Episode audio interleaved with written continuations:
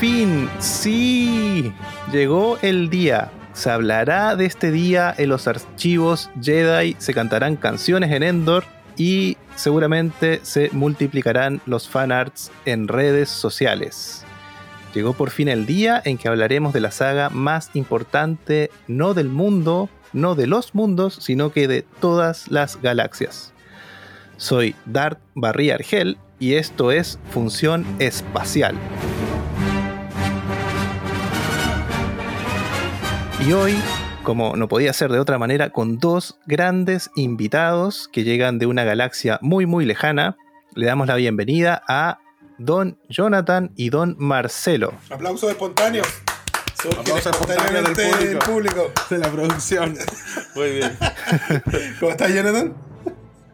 Hola, Jonathan, ¿cómo estás? Muy agradecido de la invitación a este espacio y ya habíamos tenido la oportunidad de, de escuchar ahí por Spotify, así que no, no es, nuevo para nosotros, pero súper agradecido sobre todo de que se estén dando este tipo de instancias en nuestra querida ciudad, en nuestra querida región, y para hablar de, que mejor que para hablar de Star Wars, es un, día que si viene feriado, rico hablar de Star Wars, ¿no? Por, cierto estoy, estoy, motivado. Estoy motivado. motivado. Lo, poco que sé de Star Wars. No soy experto. Quiero hacer el primer, la primera aclaración. No soy experto. Probablemente vuelque todos mis conocimientos de Star Wars en este capítulo y no haya más. Si me preguntan algo extra de lo que voy a decir hoy día, no existe. Pero me puedo preparar. oye, gracias por la invitación, eh, Tocayo, Jonathan. Eh, Quiero decir que Marcelo es el peor organizador de citaciones, así que quiero que quede grabado en este podcast. No, no, bacán, por favor. No. no, no, y bacán porque justo estaba tomando mi cafecito en mi jarrón de Star Wars, eh, cerca de mi Stone Trooper, de mi Darth Vader. Eh, también, no soy un experto, pero me encanta mucho poder conversar de este tipo de cosas que ha trascendido generaciones y, y siglos. Así que muchas gracias, Jonathan, por la invitación. Genial, genial. Muchas gracias por venir. Dejaron bien estacionado su ex win afuera, supongo. Sí, por cierto. Sí, lo dejé en doble fila, pero me dijeron que por acá era tranquilo. Eh, en realidad no, porque estamos transmitiendo desde la cantina de Moss Eisley en Tatooine. Oye, ¿se pueden decir Así en este podcast o no? Yo ya me, salí de eh, Tratamos de que no. ¿Un pito espacial? Vamos a poner una nota que... Así que, em, bueno, Tatooine en Star Wars es como 1955 en Volver al Futuro. Todos los caminos llegan a, Tatooine. Sí, todo pasa en Tatooine. Eh, bueno, vamos a hablar un poquito muy brevemente de cómo nos conocemos. Em, ¿quiere empezar, don Marcelo? ¿Cómo nos conocemos, Jonathan? Es una buena pregunta, pero usted le pregunté a ti. Yo creo que la, primera vez fue algún cruce de correos por la campaña de jornada, o de antes, igual ya te conocíamos. Bueno, es que siempre hemos estado en, como en el mismo medio, Punta Arenas una ciudad chica, así que yo creo que nos hemos cruzado más de alguna vez en, lo que es tu pega y en lo que es nuestra pega. Eh, así que por ahí, después yo creo que no, tuvimos más contacto cuando tuvimos el cowork, que tuvimos más posibilidades de conversar, de estar ahí compartiendo. Em, y yo creo que por ahí viene un poco, no sé, Jonathan, Jonah, si, si tú te acuerdas de... No, yo quiero hacer una declaración, espero que no se note como una declaración de, amor ni nada, pero yo veía a Jonathan y sentía que su trabajo era eh, su trabajo en la vida personal como como, ¿cómo se llama? Como, no como fanático de Star Wars, sino lo que le da el sustento, obviamente. Eh, así que puedo decir que conocía primero a Jonathan desde este trabajo. Y de ahí, obviamente, los temas del, del, del co y los, los, trabajos colaborativos, pero, pero uno a veces conoce a la persona a través de lo que, de lo que hace, y eso es importante igual. Eh, sí, yo creo que vimos, vimos antes el trabajo de Jonathan, de Jonathan que a Jonathan mismo. Exacto. Era como alguien en las sombras. Sí, en las sombras. Muchas gracias, muchas gracias. Sí. ¿Tú qué, tú qué recuerdas? ¿Estamos, bien o no, Jonathan? Sí. ¿O era de otra forma? ¿Tú tenías algún otro hito donde cruzamos mirada? Nos cruzamos en, la, en labores, ¿ah? Claro. Ah, claro. Y nos gritamos hola, Fed. qué crudo, qué crudo. Eh, no, lo mismo, igual por, por trabajo. Eh, tenemos que decir que trabajamos en, áreas igual eh, creativas Y, Sí. y claro, uno ve el trabajo y ve cuando hay un nivel de trabajo bueno. Y acá Punta Arenas, como dices, es chico y, y se nota. La gente que sabe del trabajo eh, seguramente admira el trabajo de, de ustedes también. Eh, y claro, nos, no- nos cruzamos, que raro, porque nos cruzamos a través de correos Sí, eh, dirigidos a, Sí. claro, a campañas como las jornadas. Después conocimos a. Me tocó conocer a, a, eh, Mascota Audiovisual, ¿se acuerdan? Sí, pues Jaime. Ah, sí. Por ahí también tuvimos algún acercamiento, pero siempre fue así. nun- Nunca tuvimos la, la oportunidad en realidad de, de conversar eh, largo y tendido. Claro, algún, un par de veces los visité en, en- en el cowork que tuvieron también. Eh, pero eso, es, eh, eso es lo, lo bonito de, de, de la vida digital también. Claro, sí, lo bonito. Lo bonito. Yo pensé que Sí. lo iba a decir con eh, tono de voz Veneno. eso es lo bonito y lo importante, ¿no? Ahí puedes dejar mi imitación. Ese es uno de los pocos talentos que, que tengo. Claro. Imitación. La imitación. Eh, as- así que, mm, bueno, cuéntenos, aprovechen de, con- de contar aquí a, a la, a la gente que nos escucha eh, qué es el planeta Crop. Mira, es un planeta eh, distante, se está tornando un poco frío últimamente, eh, y ya no es un planeta, es un concepto más que un planeta. ¿ya? A tener un planeta físico, ahora en realidad tiene ramificaciones por toda la galaxia. Ya está cada uno en su, eh, en su distinto sector asignado de, de la galaxia trabajando. Bueno, y somos principalmente una agencia digital eh, medios asesores, medios últimamente creadores de contenido, medio, medio inquietos en general lo definiría yo. Ya, somos, un- somos eso, somos un, un grupo de personas que trabajan en digital principalmente eh, y con ese interés siempre de ir explorando cosas nuevas. ¿Cómo lo hice, Jonah? ¿Está bien, Bien, no? bien, bien, bien. Sí, yo pensé que iba a contar otras cosas de. Una estupidez, pensaste que iba a decir una estupidez. Sí, del planeta, pero lo contaste. Estuve tentado, estuve tentado de decir una estupidez. Ah, no. sí, y, y siempre hemos estado en el lado bueno de la fuerza. Eso te iba a preguntar. ¿En la República, en el anillo exterior? ¿Dónde No, se ubica en la República. Sí, en la República. Muy siempre. bien. Nos han tratado de tentar, sí, sí, hay que decirlo. Eh, La República no es lo mismo que republicanos, ojo. no, por cierto, sí. Nos, nos han intentado tentar eh, hacer algunos servicios corruptos, pero la verdad es que no, nunca ha sido parte de nosotros. Excelente. Bueno, vamos a meternos ya en materia. Eh, una pregunta que cae de cajón es ¿cómo llegamos eh, a Star Wars? Empezando por Don J. Oye, yo creo, ayer estaba pensando, porque cuando vi la pauta, eh, estaba pensando y acordándome, obviamente, para los que mm, eh, crecimos en, en los tiempos de los 80 y 90, eh, efectivamente fue por la tele, ¿sí? O por eh, el, el video, el Betamax, el VHS, eh, viendo, obviamente no me voy a adelantar a los temas, pero viendo como el tema de, la, de las primeras eh, sagas. Y después de eso, eh, creo que igual mis acercamientos fueron con los temas de los juguetes.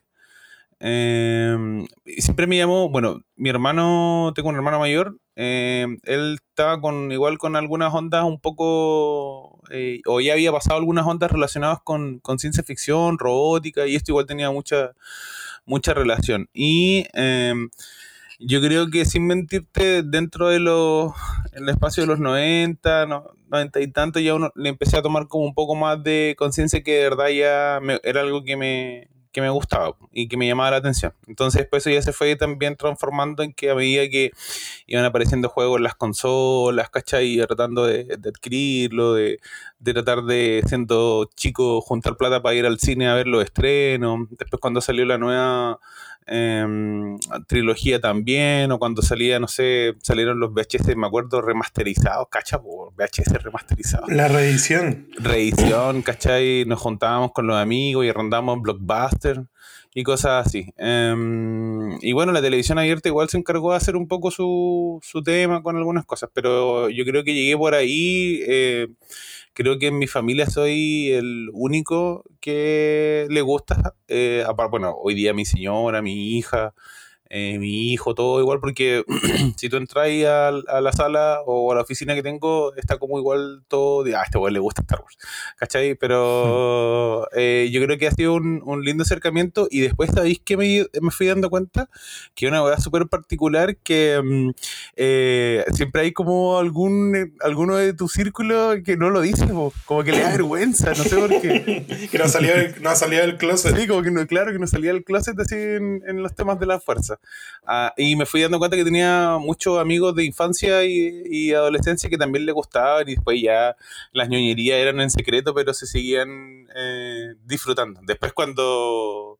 Eh, ahora los chicos viven este tema como más, más libre, por pues, hasta me he hecho, me he disfrazado de Jedi, o sea, me he vestido de Jedi, de cosplay y todo el tema, así que feliz, feliz de la vida. Eh, yo tengo una contrapregunta a tu pregunta, Jonathan. ¿Cómo llegaron a Star Wars o cómo llegó Star Wars a mí?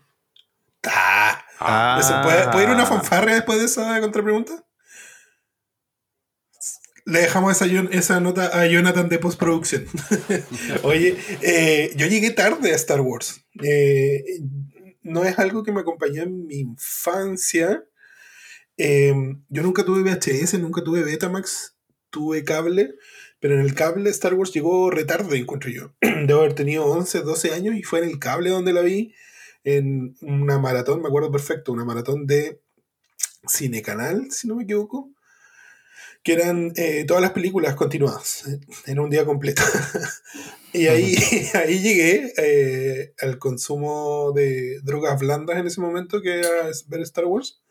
Em, y me la vi completa, obviamente me fascinó. Eh, después puedo entrar en detalle en qué cosas en particular me fascinaron. Y después entré al liceo y obviamente los grupos de amigos eh, uno, son una gran influencia para uno. Y como se seguía hablando de Star Wars, siguió siendo un tema presente. Lo mismo después con, con los amigos. Pasa que pasa eso que dice Jonathan. De repente uno no sabe dónde está el fan de Star Wars ahí encubierto. Y me ha tocado siempre, ponte tú ahora último, eh, que empecé a trabajar en INACAP, eh, como que de repente sale el tema como salieron las, las películas más nuevas, ¿no es cierto? Y, de Mandalorian. Eh, eso es como rompehielos de, oye, ¿qué sería? ¿Y visto la versión de Mandalorian? Ah, oh no, si a mí me gusta Star Wars, listo. Y, fluye como un río, ¿no es cierto? La conversación. Ya tengo tema de conversación con esa persona. O de repente usáis, yo tengo un polerón que dice Star Wars. Eh, de repente usáis el polerón y dices, oh, ¿te gusta Star Wars? Y, como que rompe hielos al tiro. Eh, entonces, como de ese tipo de, ese tipo de relación es la que tengo con Star Wars. Yo dije, no soy un experto, tampoco he visto todas las cosas. Eh, las películas sí las he visto todas. Em, pero, pero va por ahí. Eh, esa es mi relación con, Star Wars. Con la fuerza. Con la fuerza. Bueno, los juguetes, igual, todo eso. Yo era muy de juguetes. ¿ya? Eh, bueno, Jonathan, Jonathan lo sabe. Eh, tenía muchos juguetes y entre esos juguetes, sin, sin conocer Star Wars, obviamente tenía mi Darth Vader, mi Han Solo. Le robé a Darth Vader, se lo robé, se lo robé. lo confieso aquí ahora, en este podcast está esperando este momento. Le robé a Darth Vader. Devuélvelo. Sí, sí, es típico eso que, que sale en la conversación y, y, y enseguida como el 90% de las veces ganas un amigo cuando hablas de Star Wars.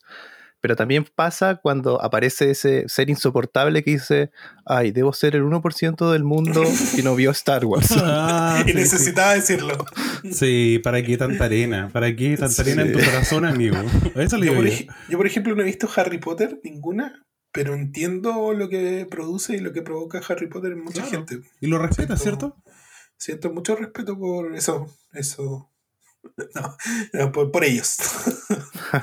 No, no, de hecho yo creo que hay, hay eh, líneas como eh, temporales que se van adecuando. Pues igual, bueno, ya después vamos, creo que la pauta sale que vamos a hablar un poco de, de, qué es lo que hace como el tío Lucas, pero eh, hay muchas cosas que él y sus contemporáneos han ido tratando de ir teniendo en, el, los temas del cine. Y series como, no sé, ya voy a nombrar una serie, Game of Thrones, ¿cachai? Eh, el mismo tema de, Harry Potter tiene eh, insumos que acercan a las generaciones a temas similares, ¿cachai? A, a, temas como del héroe, de porque igual ya, no, me voy a ir en otra ola, pero, pero creo que hay como un, tema cíclico en la generación que, eh, te lo digo por mi hija, porque mi hija ahora ya le dio, eh, ha visto, no sé, todo Avengers, ¿cachai? Y ahora, ahora se fue para Harry Potter. Entonces tú podrías decir, oye, pero el cambio radical. Yo creo que tiene temas similares que atraen la mente de las personas. Eso quería decir. Sí. Muy bien. Eh, bueno, yo eh, llegué a Star Wars también tarde. O sea, yo nací en el 82, vamos a decirlo. Y, obviamente no alcancé a ver las películas, las primeras tres en el cine. Eh, pero en Argentina. Sí, casi. Cerquita. y, mis, padres, la verdad, no eran tan, tan fanáticos del cine tampoco, entonces fue algo que nació espontáneo. En Argentina teníamos algo muy bueno, sí, que eran unas tardes de cine en los canales abiertos de televisión. Eh, ahí no sé, aprendí a ver mucha ciencia ficción también. Y, claro, daban estas películas de Star Wars que al principio me parecía muy llamativo porque es un mundo de fantasía increíble.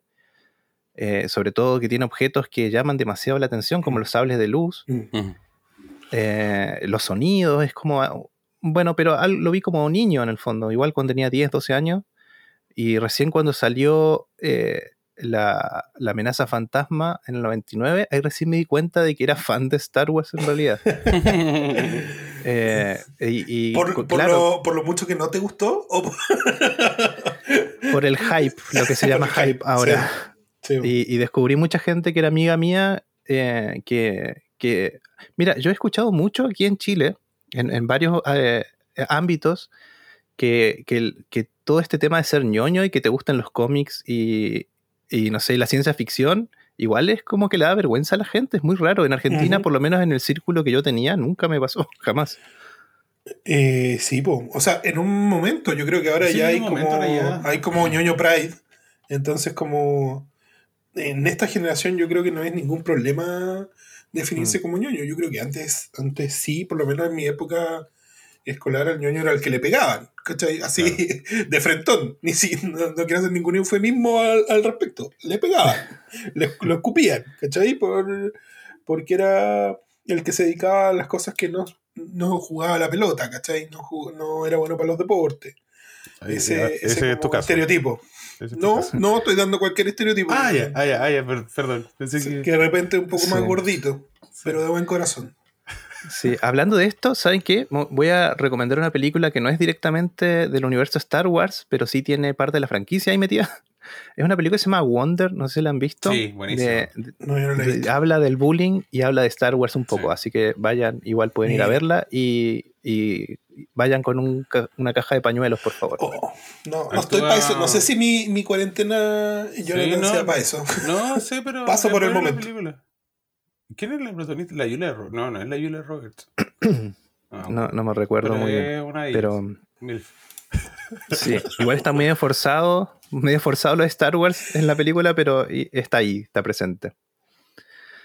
Eh, muy bien. Oye, yo quería decir algo mm. respecto a eso. Sí, efectivamente, ahora eh, la apertura a, a, disfrutar de lo que te gusta eh, eh, por lo menos ha ido cambiando. Sí, lo que decía el Jonathan es efectivo, antes como que la gente estaba como demasiado oculta en, en, sus gustos como de, relativos a esto, a la ciencia ficción, a, un montón de cosas. Entonces ahora, eh, pero igual nos falta como, igual si tirémosle palo nomás, pues tirémosle algunos sablazos de luz a los arenosos, pues, ay, qué ñoño que eres. a los haters. Sí, ay, qué ñoño que eres. Eh, no es necesario, amigos, no es necesario, amigos. Pero es que ñoño, ñoño ya dejó de ser un insulto incluso. Pues. Vamos a hablar un poco de de muy por encima de, la historia de, Star Wars, cómo nace Star Wars. Eh, y tenemos que hablar sí o sí de George Lucas, que si usted no, no ha escuchado nunca a George Lucas, no sé en qué planeta o en qué sistema vive. Eh, George Lucas, que empezó de muy joven a hacer películas, una de sus primeras películas fue American Graffiti de 1973, eh, que por lo que leí por ahí, él había negociado colocar Star Wars junto con, esta película y hacer esas dos películas al mismo tiempo con, con, ese estudio. Sí. sí, al principio digamos las cosas con respeto, pero igual como que tuvo malas ideas, pero era por los temas de presupuesto. sí. Y, le dijeron, ¿sabes qué? Star Wars no. Así que hicieron American Graffiti.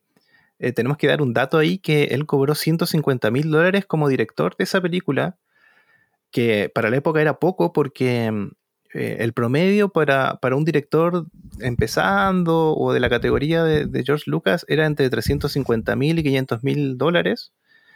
Eh, la película costó algo así como poco menos de un millón de dólares y recaudó casi 100 o 200 millones de dólares.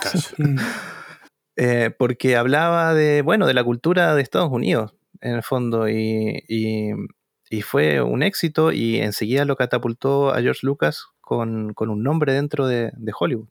Qué buena, no sabía ese dato tan, tan, tan preciso, tan ñoño, por cierto.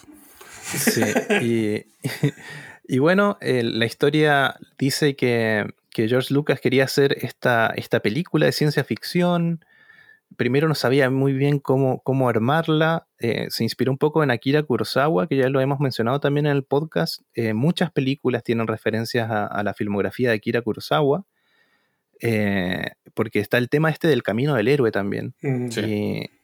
Y, también George Lucas estaba fascinado con Flash Gordon, una película basada en una tira cómica que, que la película salió en los 80, de ciencia ficción, la película también. Y él sabía que quería hacer algo, algo por ahí. Eh, bueno, finalmente llega a Fox con, esta carpeta, con este proyecto de Star Wars. Recordemos que si bien había tenido un éxito con, American Graffiti, seguía siendo un director novato, digamos. Eh, así que tuvieron una negociación con Fox.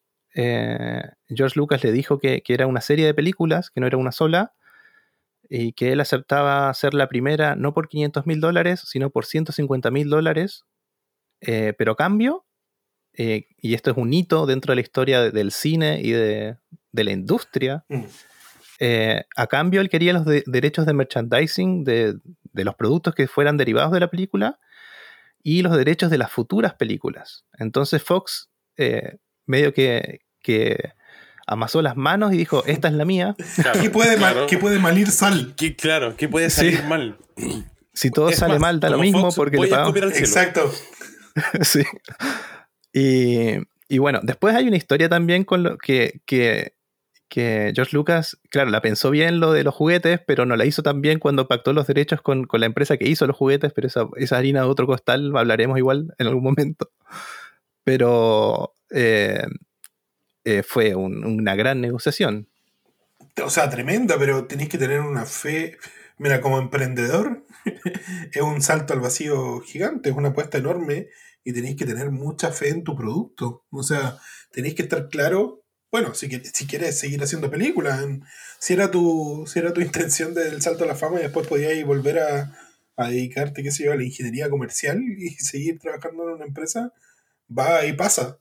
Pero si te querías prospectar en el mundo era una tremenda apuesta, encuentro yo. Sí. Tuvo suerte de que, bueno, no suerte, en realidad, un trabajo bien metódico, eh, de que le resultó como esperaba. Y hoy día es la franquicia, la franquicia que es y mueve los millones que mueve eh, en base a esa confianza y a ese trabajo también inicial de George Lucas. Hay una, hay una serie ahí, porque el Jonathan igual dio un dato súper bueno que eh, ahora que estamos más grandes y hemos, eh, eh, ¿cómo se llama? Viajado bastante parsecs en nuestras vidas. Em, hmm. Efectivamente, por ejemplo, otro día vi el tema de Toys ah, en Netflix, que igual la pueden ver, igual hay algunas alusiones a, a Star Wars. Nosotros no mencionábamos porque éramos niños, eh, o adolescente, ahora sí, porque ahora nosotros mismos nos compramos los juguetes, que seguimos comprando juguetes, eh, lo importante que era, en, o sea, hacía ahí la película y, y eh, o sea, cerraba el trato para la película y venía acompañado, en este tipo de películas, venía acompañado obviamente del, del carácter como de, eh, ya, no te olvides el merchandising y si es una serie o lo proyectáis como, como algo que va a reventarla, tenéis que hacer juguete. Era como, y las compañías de juguetes se peleaban eh, quién hacía o quién confeccionaba el juguete. Entonces, uno no sabía eso, uno compraba, ¿no? O bueno, las cosas piratas que llegaban a Zona Franca, pero eh, demasiado, o sea, demasiado tiempo sin saber cómo, la verdad, claro, porque uno dice la película recaudó toda esta plata, pero no es solo por, por solamente la, que la gente la vaya a ver al cine, sino que recaudó con todo. O sea, los formatos de distribución también en los 70, imagínate la cantidad de cines que habían, eran mucho menor, la distribución me imagino que no era a nivel mundial, yo me imagino que había lugares incluso que no tenían ni cine. Entonces era súper importante. Ah, sí tenía. Eh, era súper importante la capacidad que tenían para generar ingresos a través de, del merchandising, pues, como decís tú. Eh, y es cuático esa industria en lo que se ha convertido. Hoy lo que cuestan piezas de esa época de Star Wars se ha convertido en un negocio también. Sí, sí, vamos a decirlo. Bueno, la serie que, menciona Jonah es eh, The Toys That Made Us, creo que se llama. Sí. Eh, es muy buena, tienen que ir a verla, no solamente por Star Wars, sino por, otras franquicias también que están ahí. Tortugas Ninja está en ese capítulo.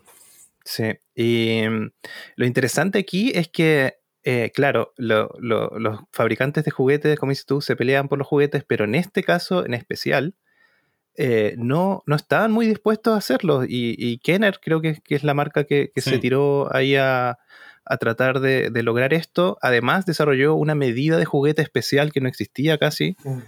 Eh, porque necesitaban que, los juguetitos entren en las naves, si no, no iba, no a servir de nada. y, bueno, es muy interesante esa historia. Igual pueden ir a ver esa serie que está muy buena, está en Netflix y, está, es entretenida, muy entretenida. Eh, bueno, hablamos de, los derechos de las películas. Vamos a dejar igual la historia por aquí nomás. Hay que decir que, George Lucas no tenía muy, muy en claro cómo armar la historia y todo. Eh, Luke Skywalker se llamaba Luke Star Killer al principio, por ejemplo. Oye, le hacían, y, le hacían bullying. El, objetivo era que lo traten como un granjero tonto al pobre Luke. sí, y también aparecía Mace Windu como personaje principal, eh, que eso igual se cambió. Eh, Mace Windu es nuestro personaje. Bueno, hablaremos cuando sale en la película. y, y bueno, muchas cosas.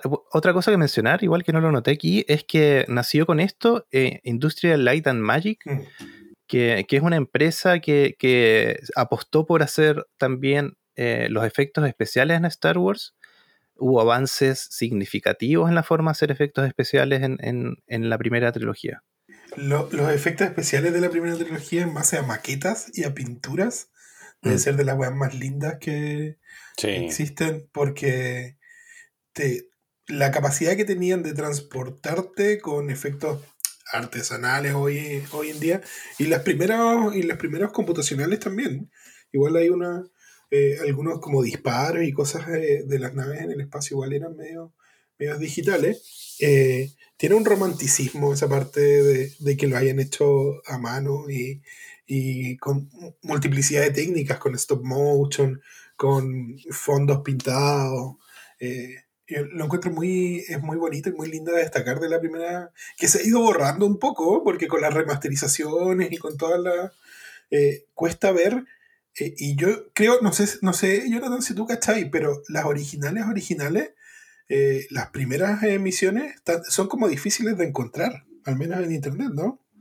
Sí, sí, vamos allá a entrar de lleno a hablar de, de las películas, de la trilogía original. Aquí hay, algo que, pasó. Estamos hablando de esto de, los fans, de Star Wars, de, ser ñoño, etc. Eh, y aquí fue una de las primeras, eh, ¿cómo decirlo? Mini guerras que hubo entre los fans cuando al señor George Lucas se le ocurre remasterizar las cintas y no solamente remasterizar, sino que borrar todo vestigio de que existieron las cintas originales porque a él le pareció que un brazo cortado y que le salga sangre era demasiado para Star Wars. o, otras cosas más. Y fueron remasterizadas más de una vez también. Pero esas originales son realmente un diamante en bruto si la encuentran por ahí en VHS original. Revisen sus sótanos, los sótanos de los abuelos, por favor, revísenlos y avísennos. Al día de hoy no, quedan copias digitales de la película y los fans que las tienen las tienen súper guardadas. Eh, es muy difícil acceder a ese material también. Cacho. sí, sí, igual el tío Luca era un poco arrebatado, digamos las cosas como son. Incluso hay, hay cosas que son muy extrañas de la, de la versión que, de la remasterización, por ejemplo, que colocaron digitalmente escenarios que según él no podían hacer en esa época y los colocaron en digital y se nota demasiado. Se nota, demasiado.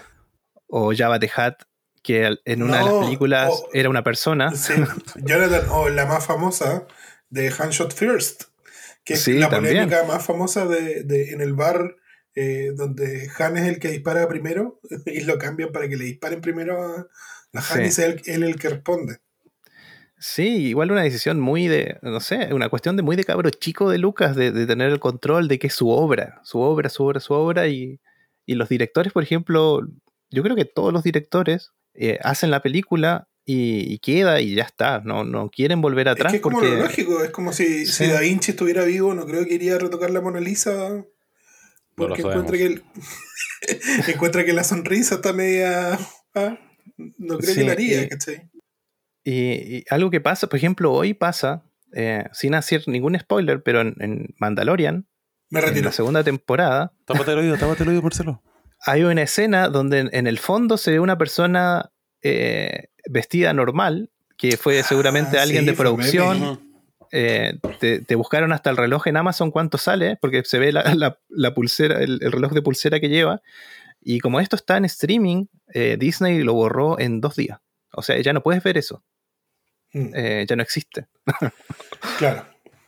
Yo Sí. creo que eso, eso es esconder un poco el, el factor humano también que hay detrás Mm. de, de estas producciones. Yo creo que incluso le, le quita más que, que le agrega. Uno no espera que esto sea una producción perfecta.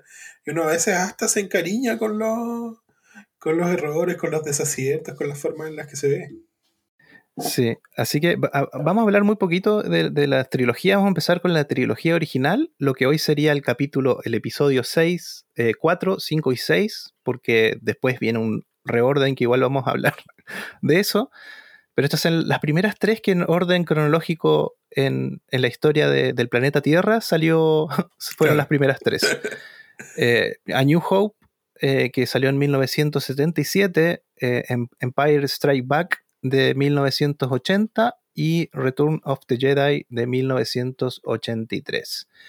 Eh, algo interesante decir de estas películas que, y que es una marca registrada en Star Wars, Sí. que la película empieza eh, y dice eh, en un- una Mm. galaxia muy muy lejana, hay un silencio de no sé cuántos segundos porque nunca los he querido contar, y entra la música, esa fanfarria eh, Icónica. indiscutible, Que la vamos a escuchar ahora.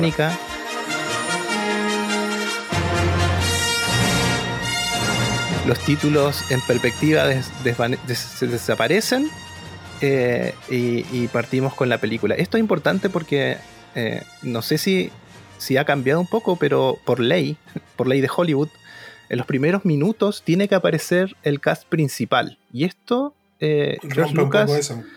lo rompió y seguramente tuvo que, cada película tiene que pagar ahí un, uno- uno- un, un ítem por, por saltarse ese, ese, ese sistema de créditos al principio de la película, Eh, pero la película empieza enseguida.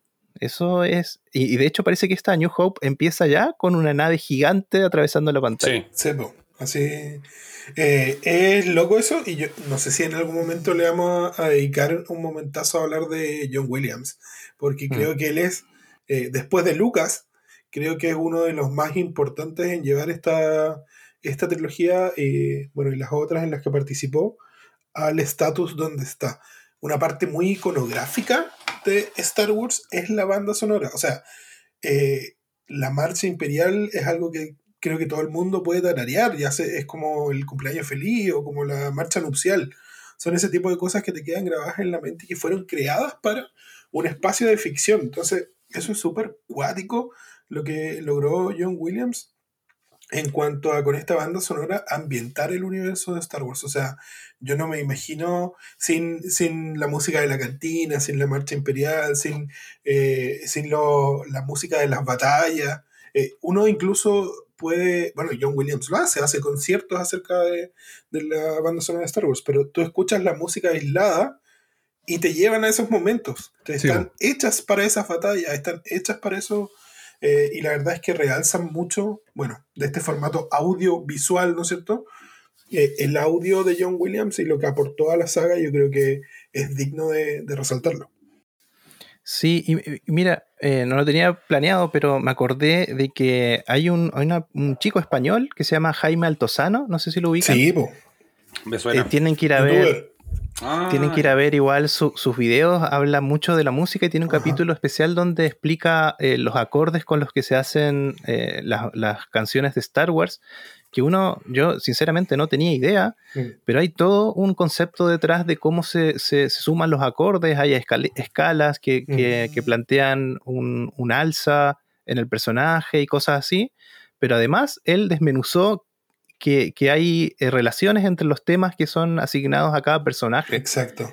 Y cómo, hay una correlación en la historia. Se usa el mismo tema, eh, quizás en otro tiempo o con una variante, para personajes que siguen líneas temporales o para eh, escenas que representan lo mismo, qué sé yo, un renacer, un morir, ¿cachai? Ese tipo de cosas. Entonces, el diseño sonoro yo encuentro de, Star Wars.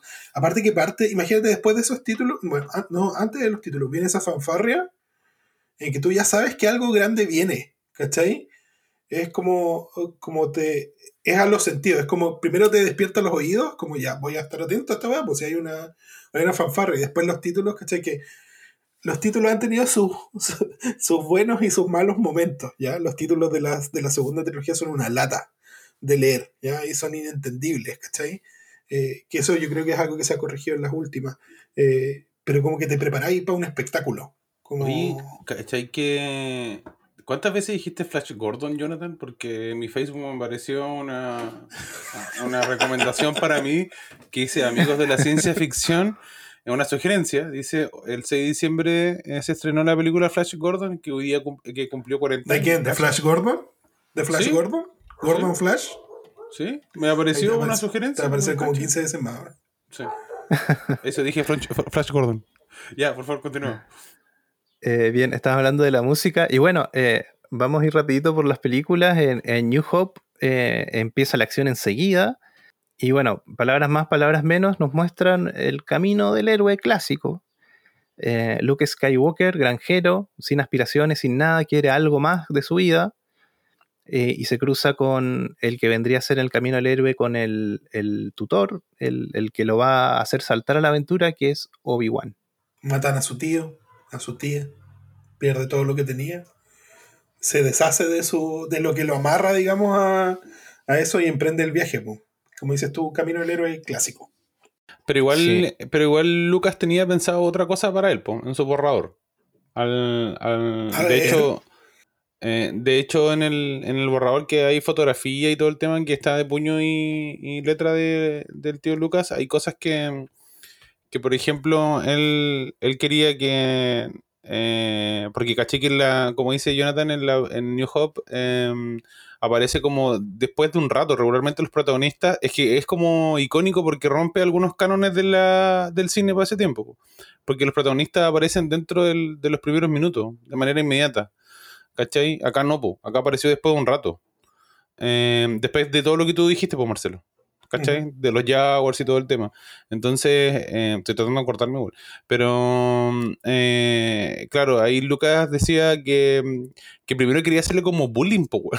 Esta es la verdad, power, ¿cachai? Como, como, y de hecho, ahí, ahí hay como algunos guiños porque eh, yo eh, están en, bueno ahí les puedo compartir, no sé si lo han visto, pero están en, en, en YouTube, dijo el guaso, eh, como los espacios de, la, de las películas que, o sea, perdón, escenas de la película que borró y donde mm, de hecho hacen la, la correlación con, con, un loco que cuando pilotean su ex-wings Em, que sea tremendo abrazo cuando se, se encuentra en la, en la, base rebelde. Y uno, eso es lo que pasa en, en, esta, en esta trilogía, quizás, que a veces hay conexiones que tú no, no entendías porque conocías la historia, entonces como que eh, yo no viera a Marcelo, no sé, en, en dos años y, y, voy y lo abrazo como un reencuentro, amor efusivo y todas esas cosas. Pero, pero claro, efectivamente... Eh, Claro. Eh, el, el, el, look era como iba a ser tratado en los primeros minutos, quiero decirlo aquí y ahora en este podcast. Eh, iba a ser tratado mal, mal, pésimo. Sus amigos le decían, hasta su polora le decía que era un tonto. Así que, en serio, en serio, búsquenlo. Sí. sí. Y bueno, hay, hay, hay que decir también que, que la producción eh, en estas escenas de la arena se hizo en, en parece que en Túnez, Túnez. algo así. Mm. Eh, y hubo hartos bloopers, accidentes, eh, chascarros, se dice aquí, eh, con, con- con la grabación, sobre todo con estos droides que aparecen, ¿no? Con C-Tripio y R2D2, o Arturito para, para otros que, que lo mencionan así. Oh, y Tricipio, igual lo he escuchado. Mi hijo Sí, le decía, y- mi hijo le decía principio. principio. bueno. Y, y una, una de las cosas que, que pasó aquí es que hay un ataque de, de una persona de las arenas, de la Sand People, eh, eh, y, y ese ataque tuvieron que, como lo grabaron mal, tuvieron que, que usar una imagen en reversa y hicieron como un loop. eh, Como Benny Hill. ¿no? Sí, sí. eh, y hubo hartas cosas así que pasaron, que la producción no estaba tan, tan bien armada para hacer la película, igual la sacaron, la sacaron a flote. Eh, ¿Qué más? Nos presentan entonces eh, qué pasa en la película Oye, y qué pasa en- Jonathan, ¿puedo decir otra cosa que me acordé? Dime. Que caché que Lucas igual quería separar a Arthur con, con Citripio, cuando caen en esta cápsula, ¿cierto? ¿Se acuerda que empiezan a caminar juntos por el desierto? Eh, hay imágenes donde los separa y los manda a distintos lados. Cacha. Ah, sí, mira, no, sabía Sí. esa parte. Miren, eh, Y- miren en la sombra del imperio en YouTube. Ese, ese tipo hace eh, Ah, sí, ese- sí. ese video hasta por si alguien se tiró algún gas dentro del set de grabación. Sí, y, mm, y bueno, ¿de qué se trata Star Wars en realidad? Bueno, este, este nuestro héroe, eh, Luke Skywalker, eh, va con su tío a, a- a comprar eh, droides que necesitan para, para su granja. Y, y aquí conoce a, a R2D2 y C-Tripio. Eh, y después sabemos que, que R2D2 tiene un mensaje, eh, que es una princesa que pide ayuda. Y, bueno, aparece eh, Ben, que es Obi-Wan Kenobi, en realidad. Y, y bueno, nos saltamos a la aventura, como dice Marcelo, ya por alguna razón, en realidad no por alguna razón, sino que estaban buscando este, material, parece el imperio. matan a, a la mamá, y, o sea, al tío y la tía de, de Luke, y Es Luke se va a la aventura. Es trágico.